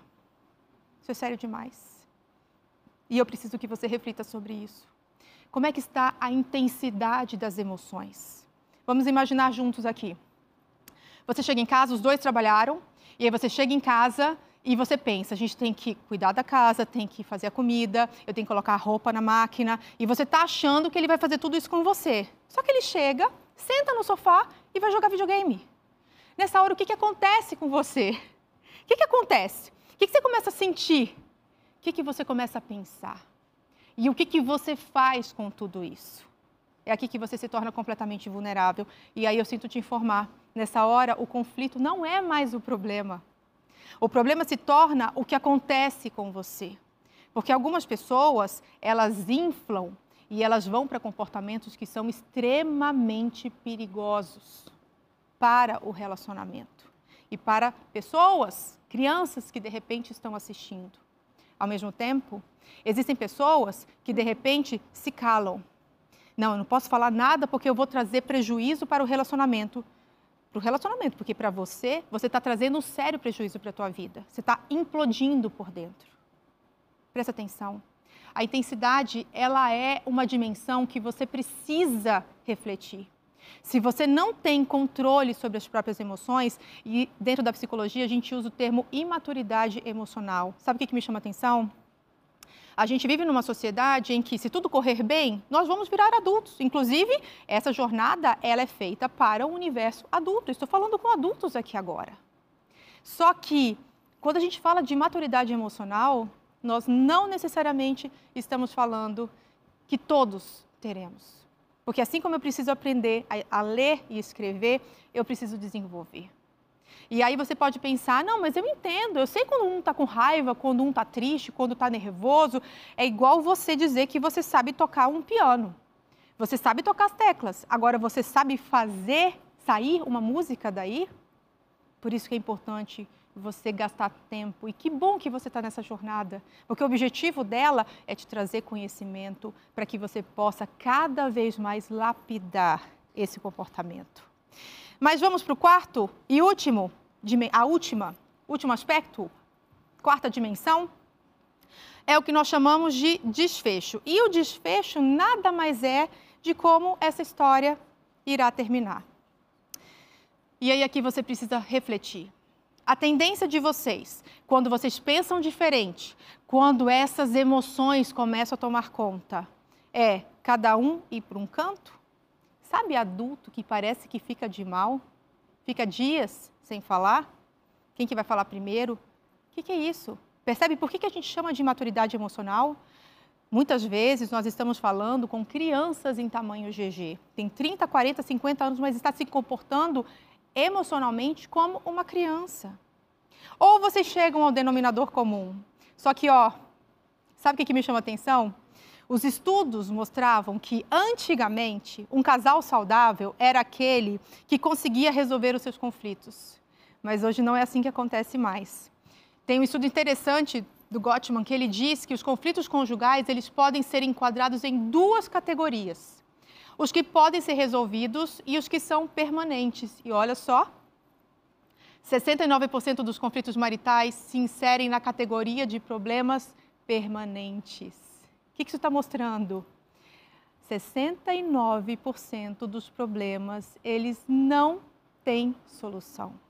Então, hoje, quando a gente fala de casais saudáveis, isso está associado a você saber gerir conflitos. E gerir conflitos tem a ver com você gerir as próprias emoções. Eu preciso que você comece a entender. Quando nós falamos de conflitos, a ciência ajuda a gente. São três aspectos que você precisa focar: equilíbrio na postura dos cônjuges, ou seja, segurança emocional, comunicação, diálogo e aqui parênteses. Tem muita gente que sabe comunicar, mas tem muita gente. A maioria das pessoas não sabe dialogar. Novamente, assim como eu preciso aprender a ler, sabe fazer a letra A cursiva, eu preciso aprender a dialogar. Todo mundo nasce comunicando, é inato. Mas o diálogo, ele precisa ser aprendido, ele precisa ser desenvolvido. E o terceiro aspecto é justamente o conhecimento. E que bom que você está aqui. Você está buscando conhecimento. Isso mostra que você já entendeu que você precisa ir em busca de conhecimento. Agora, você me permite colocar um quarto aspecto? E aqui eu quero falar apenas como Simone. Tira qualquer função, qualquer cargo, nada disso. Eu quero que você pense agora só em mim como Simone. Eu acredito que existe um Deus que me criou. Eu acredito que eu sou criatura. E antes de conhecer todo esse universo de comportamento humano, eu conheci um livro maravilhoso que, na verdade, é um verdadeiro tratado do comportamento humano. E tem um verso que me chama muita atenção, que ele diz: Busquem, pois, em primeiro lugar o reino de Deus e a sua justiça, e todas essas coisas lhe serão acrescentadas. Sabe o que eu acho que acontece numa hora dessas? Quando você vai em busca de conhecimento, quando você começa a treinar teu comportamento, as suas emoções, os teus sentimentos, o Espírito Santo, ele vai te sensibilizar. Você está pedindo para Deus dirigir tua vida hoje, no primeiro momento do dia.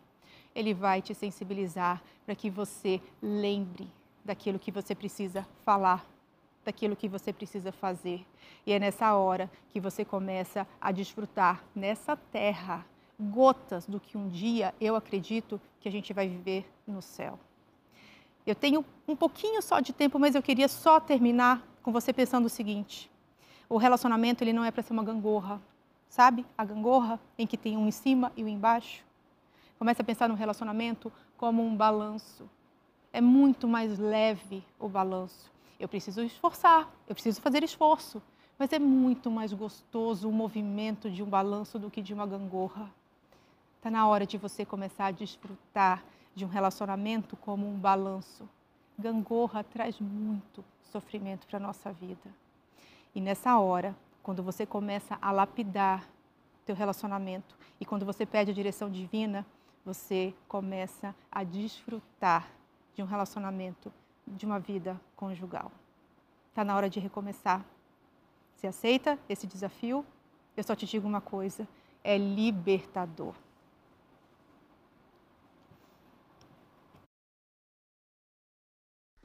Nós nos casamos em 2 de dezembro de 2008. Né? É, nós morávamos em Fortaleza, cidade grande, com tudo que uma cidade grande oferece. E assim que a gente casou, né? a gente casou, viajou de lua de mel e no mês seguinte a gente foi para Capoeiro Sul. É um povoado no interior da Bahia que não tinha absolutamente nada, assim, tinha dois comércios e só. Né? Então é, eu tirei a flor de uma de uma convivência com amigos, com familiares, né, os, os seus parentes, e para ir para um lugar onde ela só tinha eu, né? Só que é, quando chegou lá, nem eu ela tinha, e vou explicar por quê.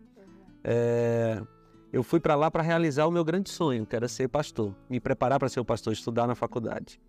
Não era o sonho dela, era o meu sonho. E ela abriu mão dos sonhos dela e foi para lá. Só que quando chegou lá, eu dava muito mais atenção para a faculdade para o meu trabalho do que para ela. A gente tinha agendas bem cheias, né? Eu trabalhava de manhã, estudava à tarde e ela ia para a faculdade à noite. Mas esse não era o problema. Porque muitos outros casais, muitos outros casais têm esse tipo de agenda. Mas é que realmente eu não fazia um esforço para que a gente tivesse um momento de conversa, pelo menos por dia, um momento de, de lazer no fim de semana.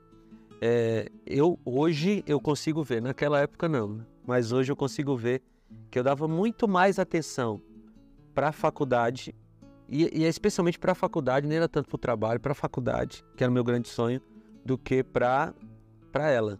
Para o casamento em si. É, para o né? casamento. E aí ela ficou sozinha, né? Fiquei sozinha, me senti assim abandonada, digamos assim. É, eu morava em Fortaleza, eu tenho uma família grande onde a gente se reúne, tudo a gente comemora, é, a gente está sempre ali junto. E de repente eu me vi sozinha lá naquela cidade desconhecida, onde não tinha nada, onde eu não tinha amigos e tudo que eu tinha era ele. E que na verdade eu também não tinha, descobri lá, né? Porque a prioridade dele eram os estudos. E, e ela falou uma coisa que é importante a gente mencionar aqui. a, a família dela tinha uma tradição bem diferente da minha família. Né? A, família dela, ainda hoje, assim, tudo é motivo para se reunir, para fazer um almoço, para fazer um. Enfim, tudo é motivo. As datas comemorativas eram todos juntos. Na minha família, essa tradição não era tão forte assim. Né? Quando dava, fazia, quando não dava, não fazia. Então, a importância que ela dava para uma família bem junta, bem unida, aquele momento de dentro de casa, eu já não, não pensava assim. Então, na minha cabeça, toda vez que ela reclamava da minha atitude. Reclamava bastante. Toda vez que ela reclamava da minha atitude, na minha cabeça ela estava errada. Né? E te passava um pensamento pela minha cabeça assim: é, como é que pode eu estou me preparando para ser um pastor e ela não compreende isso? E, e, na minha cabeça todo o erro era dela. E essa situação foi piorando, né? Piorando a ponto dela ter que tomar remédio controlado, cair em depressão. depressão né? Ela nunca tinha precisado dessas coisas, né? Não, não tinha esse, esse, quadro tão, tão sério. E até que ela não aguentou. Né? Isso aí. Então eu decidi, eu conversava, né? Tentava conversar. É, em alguns momentos eu percebia que ele não levava a sério a conversa, porque ele pensava aquela coisa, né? Estou me preparando para ser um pastor e essa mulher não me entende, não me acompanha, não participa das coisas da igreja, é, eu estou fazendo aquilo que Deus quer para minha vida e a minha esposa né, não enxerga isso. Então foi muito duro para mim, porque eu tentava conversar com ele para mostrar que é, a família precisava ser prioridade, né? E que a gente precisava ter os nossos momentos. Mas quando a gente tinha uma brechinha na agenda para ficar junto, ele ia participar dos evangelismos ou do, do culto, do sermão dos amigos. Eu queria simplesmente ficar em casa lendo, estudando. É, estudando muito, muito. Então a gente quase não se encontrava. E foi aí que, nesses momentos de eu conversava, ele não ouvia, fazia de conta que, né, que eu estava errada, ou melhor, ele pensava que eu estava errada. E começaram, às vezes, até ter xingamentos, né, da minha os parte. Conf, os conflitos, os conflitos foram muito, muito, é, começaram a ficar cada vez mais pesados. Isso, falta de respeito, porque a gente não conseguia se comunicar. E eu, para tentar chamar a atenção dele, né, às vezes, né, era, aumentava de gritar, às vezes, e ele não se importava. Então, eu acho que essa forma, é, essa minha reação era um, um pedido de socorro, né? É, assim, quero salvar esse casamento, vamos fazer algo por isso. Mas, Mas chegou um momento certo. que ela não aguentou mais. É, e aí eu decidi ir embora, decidi vender todas as nossas coisas, só comuniquei a ele. Então, cada vez que ele voltava para casa, não tinha geladeira, não tinha fogão. E, e para mim era assim, o meu pensamento era, é, se ela não compreende meu ministério, é melhor que ela vá embora mesmo. Era assim que eu pensava. Então eu fui embora, né? Arrumei minha mala, vendi tudo que eu consegui vender. É, arrumei a mala, fui embora para Fortaleza, para casa dos meus pais que me acolheram, me receberam, graças a Deus, muito bem. Mas. Uns três meses, não foi? Fiquei uns três meses. Três, três meses. Três a seis meses, mais ou menos. Mas, é, aquele momento, eu decidi me voltar mais para, para Cristo, né? Ler mais a Bíblia, tentar entender melhor por que estava acontecendo aquilo, já que eu vim de uma família que dizia casamento é para sempre. Não, não, não tem essa opção, né? Assim, se se o problema está ali de, entre vocês de comunicação, seja o que for, precisa ser resolvido. E aquilo começou a tocar no meu coração, tocar no meu coração. Eu falei com uma, uma amiga, esposa de um pastor, e ela olhou para mim e disse: é, Ele é seu marido, vá atrás dele. Isso antes a gente até já tinha conversado com o advogado, né? É, a gente chegou a falar dos termos do divórcio, né, com o advogado e tal. Mas é, esse é um ponto que é importante a gente falar, até para você que está nos assistindo que a gente teve a ajuda de muitas pessoas. Né? A gente procurou, eu de maneira para terapia, os, o nosso pastor foi muito presente, essa esposa de pastor lá em Fortaleza. Então, geralmente, quando um casal está passando por um problema desse, precisa de ajuda externa. Isso envolve ajuda espiritual, ajuda profissional, um terapeuta, um psicólogo. E a gente teve muita ajuda, né? Até que ela decidiu voltar. Ela. Eu voltei voltar. sem falar nada para ele, né? Eu decidi chegar lá de surpresa. É, ele me encontrou, já estava lá em Capoeiro Sul, na rua, e eu olhei para ele e disse: Você é meu esposo. E gente... Eu resisti, para você acredite. Quando ela voltou, eu ainda resisti, porque na minha cabeça ainda estava aquela história: ela está errada. As coisas só começaram a se resolver quando eu me converti. Eu estava já faltando pouco para me formar na faculdade de teologia, eu precisei me converter. E a conversão foi eu sentir que eu é que estava errado. O grande problema da crise do nosso casamento foi a minha, o meu egoísmo de achar que ela estava errado e que eu não tinha erro nenhum. Mas quando eu me converti, Deus foi colocando de novo um tijolo em cima do outro. E essa história já tem quase 14 anos. E graças a Deus hoje a gente consegue ajudar outros casais. É o nosso ministério particular, é ajudar outros casais para que ninguém passe pelo que a gente passou. É. A gente entende que todo aquele sofrimento, todos os problema, problemas que nós vivemos, é claro que Deus não quer isso para ninguém, mas apesar disso, que hoje ele Contribui hoje para a gente Ele- ajudar. né? Exatamente, contribuiu para, para que nós possamos ajudar outras pessoas que às vezes passam por coisas semelhantes a isso. A gente para e pensa que- em tudo que nós vivemos e a gente olha, se deu certo com, Deu a, certo gente, com a gente, pode dar certo com os pode dar certo. Isso mesmo. É isso.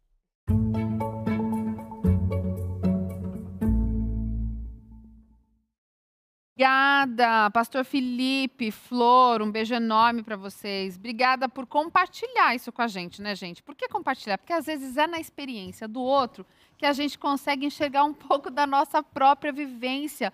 Como as pessoas são diferentes, gente. Simone, obrigada. Trazer esse conteúdo do começo dos conflitos faz a gente rememorar um pouco do porquê que comer. Ah, foi aquela vez Uhum. e não resolveu.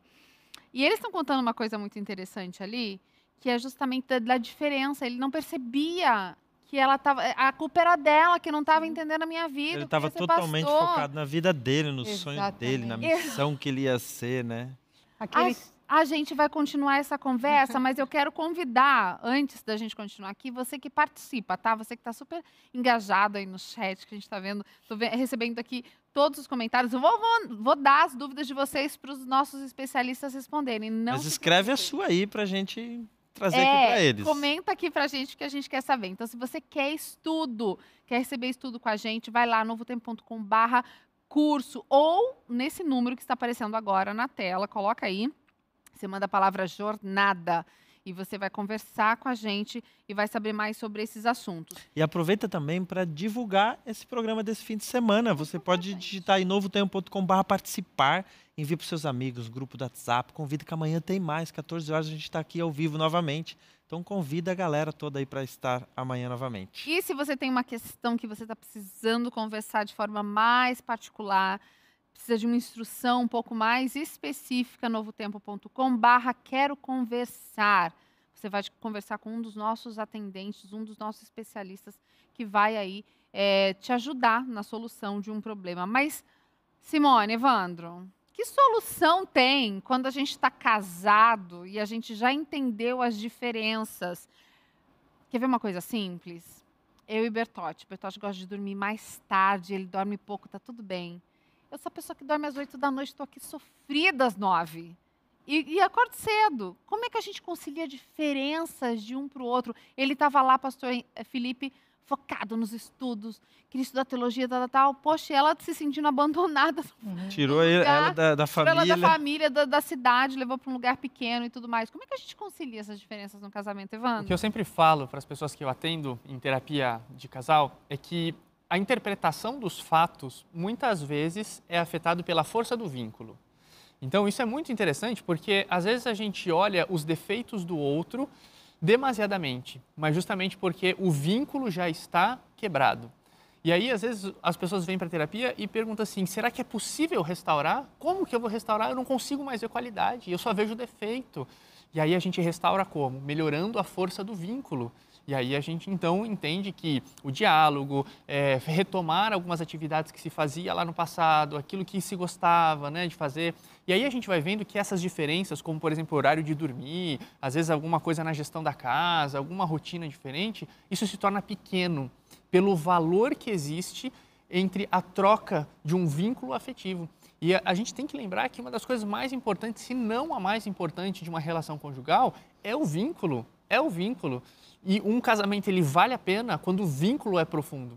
Quando o vínculo não é profundo, aí começa espaço para você olhar para outras pessoas fora do casamento, para você olhar os defeitos, porque o vínculo ele já não é o que compensa mais, o que é a, a, Essa a ligação é conexão. frágil demais. né? Exatamente. Mas às vezes a pessoa concorda com isso, e Simone, tem até um comentário aqui, que vocês colocaram aqui, assim, ó, o meu marido, ele aceita, ele concorda. Não, beleza, é isso mesmo, vamos, é. Mas não faz. Não mantenha o não acordo, mantém né? o acordo que foi feito. Você já viu aquela história? Eu vou falar na tua frente aquilo que você quer escutar, mas no fundo, no fundo, eu Eu- penso diferente. E é nessa hora, por isso que eu gosto muito daquele triângulo, um mais um são três. É diferente, gente, no relacionamento é diferente. No caso dessa situação que a gente viu, esse estudo de caso desse casal, ele estava muito focado na vida pessoal. O Bertotti Só trouxe nele. bem isso. E tinha uma questão espiritual ainda envolvida que fazia com que ele reforçasse a questão, é, o, o vínculo da vida pessoal. Mas espera aí, o mesmo Deus que está pedindo para ele ser pastor, deu um casamento para ele, exatamente. Então, é justamente isso, eu preciso construir. E sabe o que, que me chamou a atenção? Eu estava observando agora o relato, começou a ter desrespeito. E é exatamente o que Evandro trouxe. né? Se eu não invisto na conjugalidade, se eu não invisto nesse terceiro aspecto, e dentro da terapia conjugal, a gente vai estar olhando para o relacionamento. Como é que esses dois estão investindo nesse relacionamento? Se não tem vínculo, eu sinto informar, eles ficam vulneráveis. E uma outra Exato. coisa que a gente vê acontecer é assim: quando as pessoas se unem, as pessoas se unem porque existem objetivos convergentes. Então as pessoas estão dentro da mesma faculdade, se encontram e se gostam. Estão dentro do mesmo trabalho, se encontram e se gostam, né? Tem algo Ou dentro comum. da mesma igreja, do ambiente ali que faz aquele vínculo e tal. O tempo vai passando, as pessoas mudam de trabalho, as pessoas saem da faculdade, as pessoas vão para.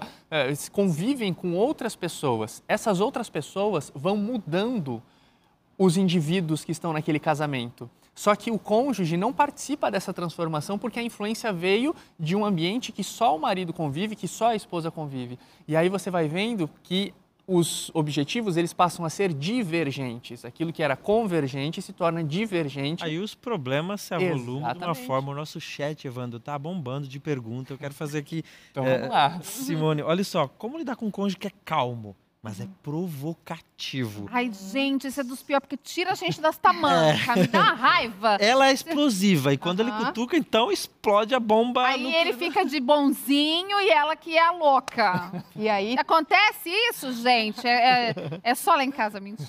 É. Acontece isso aí, fica um provocando, não, mas não fiz nada, dá aquela patadinha, daí vai lá o outro, explode, fica todo mundo contra. sim, mas eu não sei se ele é calmo. Ele é o que a gente chama de vulcão que implode. Ele está aparentando uma calmaria, mas internamente ele está implodindo. E aí, esse, ele é muito perigoso, porque o que, que acontece? Ele vai guardando munição. Ele guarda munição. E aí, depois, ele junta terceira e quarta geração. Ele vomita. Porque é isso que acaba acontecendo. Eu vou guardando, guardando, guardando, e depois eu solto. E ele está soltando como? Por meio da provocação. Porque ele sabe o que tira ela do sério. Isso é muito perigoso, porque a gente já começa a ver um Isso é o que a gente chama de passivo-agressivo? Sim, mas no caso dele, ele está sendo muito intencional, né? Porque assim, eu não vou explodir, eu não sou o louco da história, a louca da história é ela. Mas eu sei como colocar ela nessa posição da loucura. Eu Então, preparo gente- o caminho para a explosão. Exatamente. E aí nós estamos falando de um relacionamento que ele está tóxico. E é perigoso. Uma coisa que as pessoas elas não prestam atenção. Que isso que a gente está falando aqui nesse ponto tem a ver com inteligência emocional. E às vezes a gente acha que inteligência emocional tem a ver só com autocontrole, de tipo, não, eu vou cuidar das minhas emoções e eu vou controlar a mim mesmo. E não é bem assim. Um dos pilares na inteligência emocional tem a ver com a empatia e com as habilidades sociais. E às vezes uma pessoa que se comporta de uma maneira tão fria, tão analítica, tão observadora, é uma pessoa com muita inteligência emocional e que está analisando aquele que está falando, falando e reclamando e reclamando, e a pessoa está ali observando as movimentações dos sentimentos do outro, está ouvindo as palavras, tudo, e como a Simone falou, guardando munição para isso. E depois joga, manipula, joga essa situação contra, né? Então, é, a gente sempre tem que ficar muito atento com aquela coisa de a gente ficar vivendo no piloto automático. A gente tem que se questionar: será que o meu pensamento é correto? Será que eu não posso pensar de forma diferente? E eu sempre digo: desconfiar das próprias certezas. Né? Será que existe um mundo que eu não estou eh, eh, enxergando? E aí, quando a gente sai fora da caixinha, olha para a gente, como que você se olharia se você estivesse fora dessa situação? Essa posição a gente sempre precisa assumir para conseguir identificar coisas que aparentemente pode ser que a gente esteja certo. né? Autoconhecimento, né? Quando a gente Exato. se conhece, a gente sabe como lidar com a gente mesmo. Eu e a Fábia, a gente passou por essa fase de, de ter problemas por não se conhecer. Quando a gente Uhum. casou, Quer dizer, até hoje ela fala bastante e eu falo pouco. Gente, vamos, vai, vamos aproveitar que a gente tem dois terapeutas aqui, amor. Vamos resolver Mas me incomodava quando a gente estava numa roda de amigos e ela manipulava toda a conversa. Não, é que manipulava, mano. Eu sou baiano. Deixa eu falar minha visão, vai. Você analisa daí que eu analiso daqui. Exato. É que tá parecendo uma coisa meio maniqueísta, assim, ela manipulava. Não era assim, gente. E isso me a incomodava. necessidade de exposição. Isso me incomodava muito, porque a gente estava numa roda de amigos que às vezes eram todos meus amigos, mas ou começaram com, comigo e depois se expandiu. E ela só ela falava, eu dizia: "Calma, querida, deixa os Não, não outros falarem e eu também". e a gente eu, a gente É começou a ter, ter problemas com isso. E eu ficava chateado, não falava, Aham. ficava, enfim. E depois de um tempo a gente, eu fui me conhecendo. Eu sou mais tímido. Eu, eu não chego numa roda contando não piada. é defeito ser tímido. Ser tímido. Exato, não é um defeito você chegar lá e ter, ter que fazer todo mundo rir.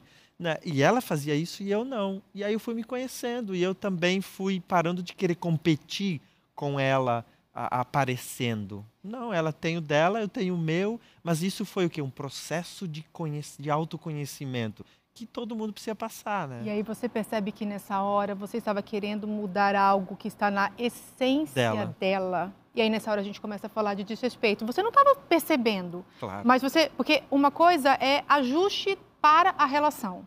Outra coisa é quando eu começo a mexer na essência. Então, o Bertotti ele é mais introspectivo, ele é mais reservado e está tudo bem. E aí Não é reservado. Era pon- E a gente chegou nesse ponto. O Bertotti é uma pessoa que ele é mandão em casa, ele é líder, né? mas ele não é expansivo como eu sou.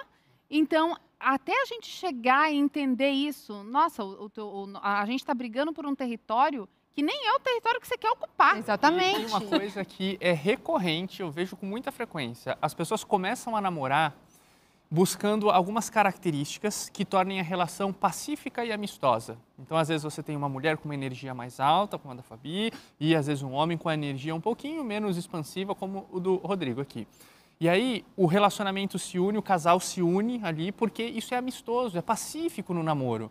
Quando entra no casamento, às vezes a mulher começa a falar: Nossa, mas ele não lidera. Nossa, que não é o caso, né? Porque você falou que em casa era líder, tudo. Mas tem situações que a mulher às vezes começa a ficar com vazio e perde admiração pelo marido. Exato. Mas ao se unir, essa era uma das características que ela procurou. Por quê? Porque aí ela dominava na época, na época isso trazia paz para a relação. Só que depois as a mulher começa a pensar, nossa, mas ele não faz nada, mas É um ele não se banana, positor, é. é um banana, a gente ouve coisas desse tipo, entendeu? Porque tem muito a ver com a história também. A, a mulher às vezes escolhe o marido baseado no pai ou numa história que teve lá na Ou infância, fugindo né? disso, né? Mas Que é até o próximo caso, É, que né? é, é justamente isso que Fala você aí. estava falando sobre isso, porque às vezes tem um, um, um- um homem aqui comentando, falando assim, ó, eu prefiro às vezes ficar calado para evitar briga. Uhum. Porque a minha esposa nunca tá errada. Ela nunca. Gente, é porque a sua esposa não erra, entende? É, e ela nunca aceita que tá errada, então eu prefiro estar errado do que brigar. Só que isso está me fazendo mal. Sim, porque na verdade é o que a gente está dizendo. O conflito está lá.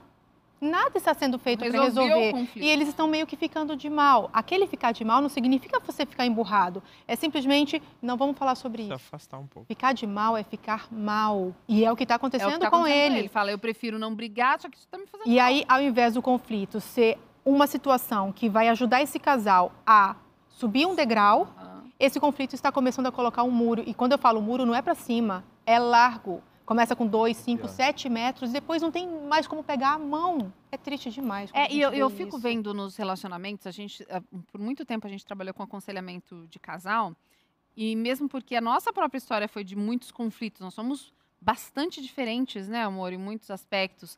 E a gente demorou para ter filho, então a gente teve tempo assim para brigar sem filho, né? Quando se era, já estava tão exausto que não.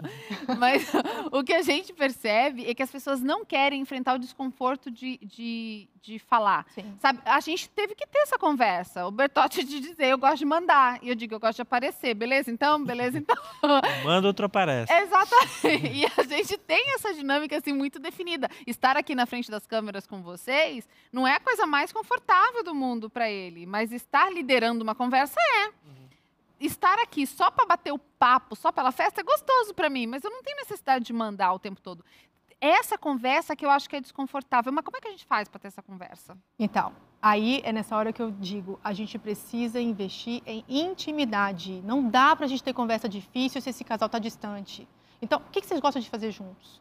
É isso. Esse é criar um ambiente favorável para diálogo. Sabe o que vocês me fazem lembrar nessa hora? A Esther. Lembra da rainha Esther? Uhum. Teve o primeiro jantar. Ela falou com, com o rei naquele primeiro jantar? Não. Porque ela sabia que aquele ambiente não estava propício para. Ai, Aí tem o segundo jantar. E ela percebe que o ambiente está favorável. Sabe o que, que eu digo? Melhor hora para conversar, de manhã cedinho, quando acordam. Tá tudo baixinho, o nível de cortisona, cortisol, adrenalina, noradrenalina, tá tudo baixo. Vai demorar um pouquinho a começar a aumentar essas tensões aí. O casal tá- quer conversar, quer fazer uma DR 10 horas da noite, gente. Não é hora. A hora que tá na adrenalina, a Não, hora que tá no vezes nível como, né? Eu, a gente percebeu muito ao longo da, da nossa experiência, são 19 anos casados, a gente, não um dia. Que, por exemplo, eu sou muito ferina nas palavras. Hum. Mas eu não queria magoar o meu marido. Ele é a pessoa mais importante do mundo pra mim. A gente fala isso pras crianças, porque às vezes elas não notam, né, amor, que nós somos o mais importante, elas acham que são elas. A gente precisa dizer, amor, aqui, ó, papai e mamãe vem primeiro. Meus filhos comem assim. Mas a gente, eu, eu pensava, eu não quero magoar o meu marido e eu sou boa na argumentação, eu posso feri-lo e, e aquilo talvez nunca mais volte. Eu comecei a escrever as nossas maiores DRs, as mais importantes da nossa relação, Foram escritas. foram escritas. Ele recebe um e-mail meu até hoje, dá uma tremedeira no moço. Mas porque a gente precisou encontrar formas Sim. de ter as conversas difíceis, Uhum.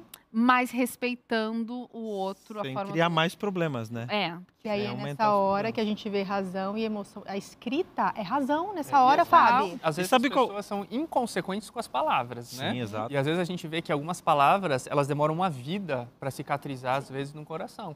E eu já vi pessoas, assim, em situações de falar coisas e depois falar, ah, mas não era bem o que eu queria dizer, mas no coração do outro aquilo ficou cravado, né? Então tem que tomar sempre... Você falou de uma palavra aqui, a gente está quase no final, gente, mas essa, essa, você falou da palavra, me chamou um dos comentários que estão no chat, tá? É, a Darleide falou antes sobre as feridas, né, com pai, com mãe. E é, essa moça colocou assim: a minha mãe falou que era falsidade minha dizer que eu a amava. E eu nunca mais consegui dizer, consegui falar isso. Pesado. Ela tinha uma vida corrida, trabalhava muito para criar duas filhas sozinhas, porque meu pai e meu avô nos abandonaram. Uma palavra, a mãe dela disse assim: é falsa, você não me ama coisa nenhuma. E ela nunca mais Conseguiu, conseguiu- dizer eu te amo. Feridas emocionais, tá vendo? Mas daí como é que a gente supera? Hoje ela não consegue falar. Então, aí é nessas horas que eu digo, se eu não consigo sozinha, vá em busca de ajuda. Não brinca com coisa séria. Você está levando uma vida ruim porque você está com feridas e você sozinha já não consegue mais resolver. Então, vá em busca de pessoas que vão te ajudar, vão te instrumentalizar para que você possa começar a desfrutar de uma vida mais leve, sem essa bagagem, essa herança que não é herdada, ok? É uma herança que foi habituada, você foi habituada a viver dessa forma. E está na hora de você mudar essa história. Você não está conseguindo sozinha? Busque ajuda e você vai começar a mudar essa história.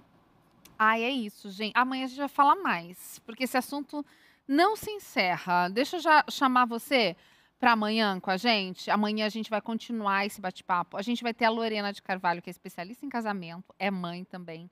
A Eliane Melo, que é fisioterapeuta pélvica, é psicóloga também. Vamos falar de sexo, de intimidade. A gente vai falar também com o Edemar Lamarques, que é terapeuta familiar, especialista em relacionamentos. E a gente vai continuar a falar sobre o desenvolvimento desses conflitos. Nós vamos aprofundar esses conflitos, vamos mostrar para vocês como resolver na prática, vamos interagir com vocês para justamente resolver o problema aí em nossa casa, que é o nosso objetivo nesse fim de semana, é levantar os problemas, é trazer para vocês, mas é também a solução, porque a gente quer que segunda-feira seja uma nova família aí dentro da sua casa. Hoje está só começando. Você ainda pode participar. novotempo.com participar. Daí você já recebe todos os links para terapia em grupo amanhã, para as oficinas, para as oficinas no domingo, a partir das três da tarde, para nossa live amanhã, para nossa live domingo. Você pode convidar outras pessoas, convidar amigos, convidar familiares. De repente você está precisando de um motivo para ter aquela conversa em casa, o pai, com a mãe, talvez chamar o filho, talvez chamar o irmão. Vamos restaurar alguns relacionamentos aí? Dá, né, gente? Um programa como esse não pode ser um gancho bom? Sim. Mas olha, gente, vamos assistir. Não tô conseguindo conversar com você, mas tem a psicóloga lá, tem um psicólogo. Vamos, vamos usar de gancho isso. E você tem como rever tudo isso no NT Play. Então, se você perdeu o começo, quer rever, quer ouvir o que, que o Evandro falou, que, que eu vou assistir de novo. Tá aqui os links para você ver de novo. E sem contar que nós temos o estudo bíblico preparado para você com todo carinho. Você pode mandar a palavra jornada para o WhatsApp que está aparecendo aí na tela e você pode ter tudo isso para você, tá bom? Foi um prazer estar aqui com vocês nesse momento. Nós esperamos vocês amanhã, amanhã. às 14 horas num novo programa muito bem preparado para você. Tchau, tchau. Até amanhã.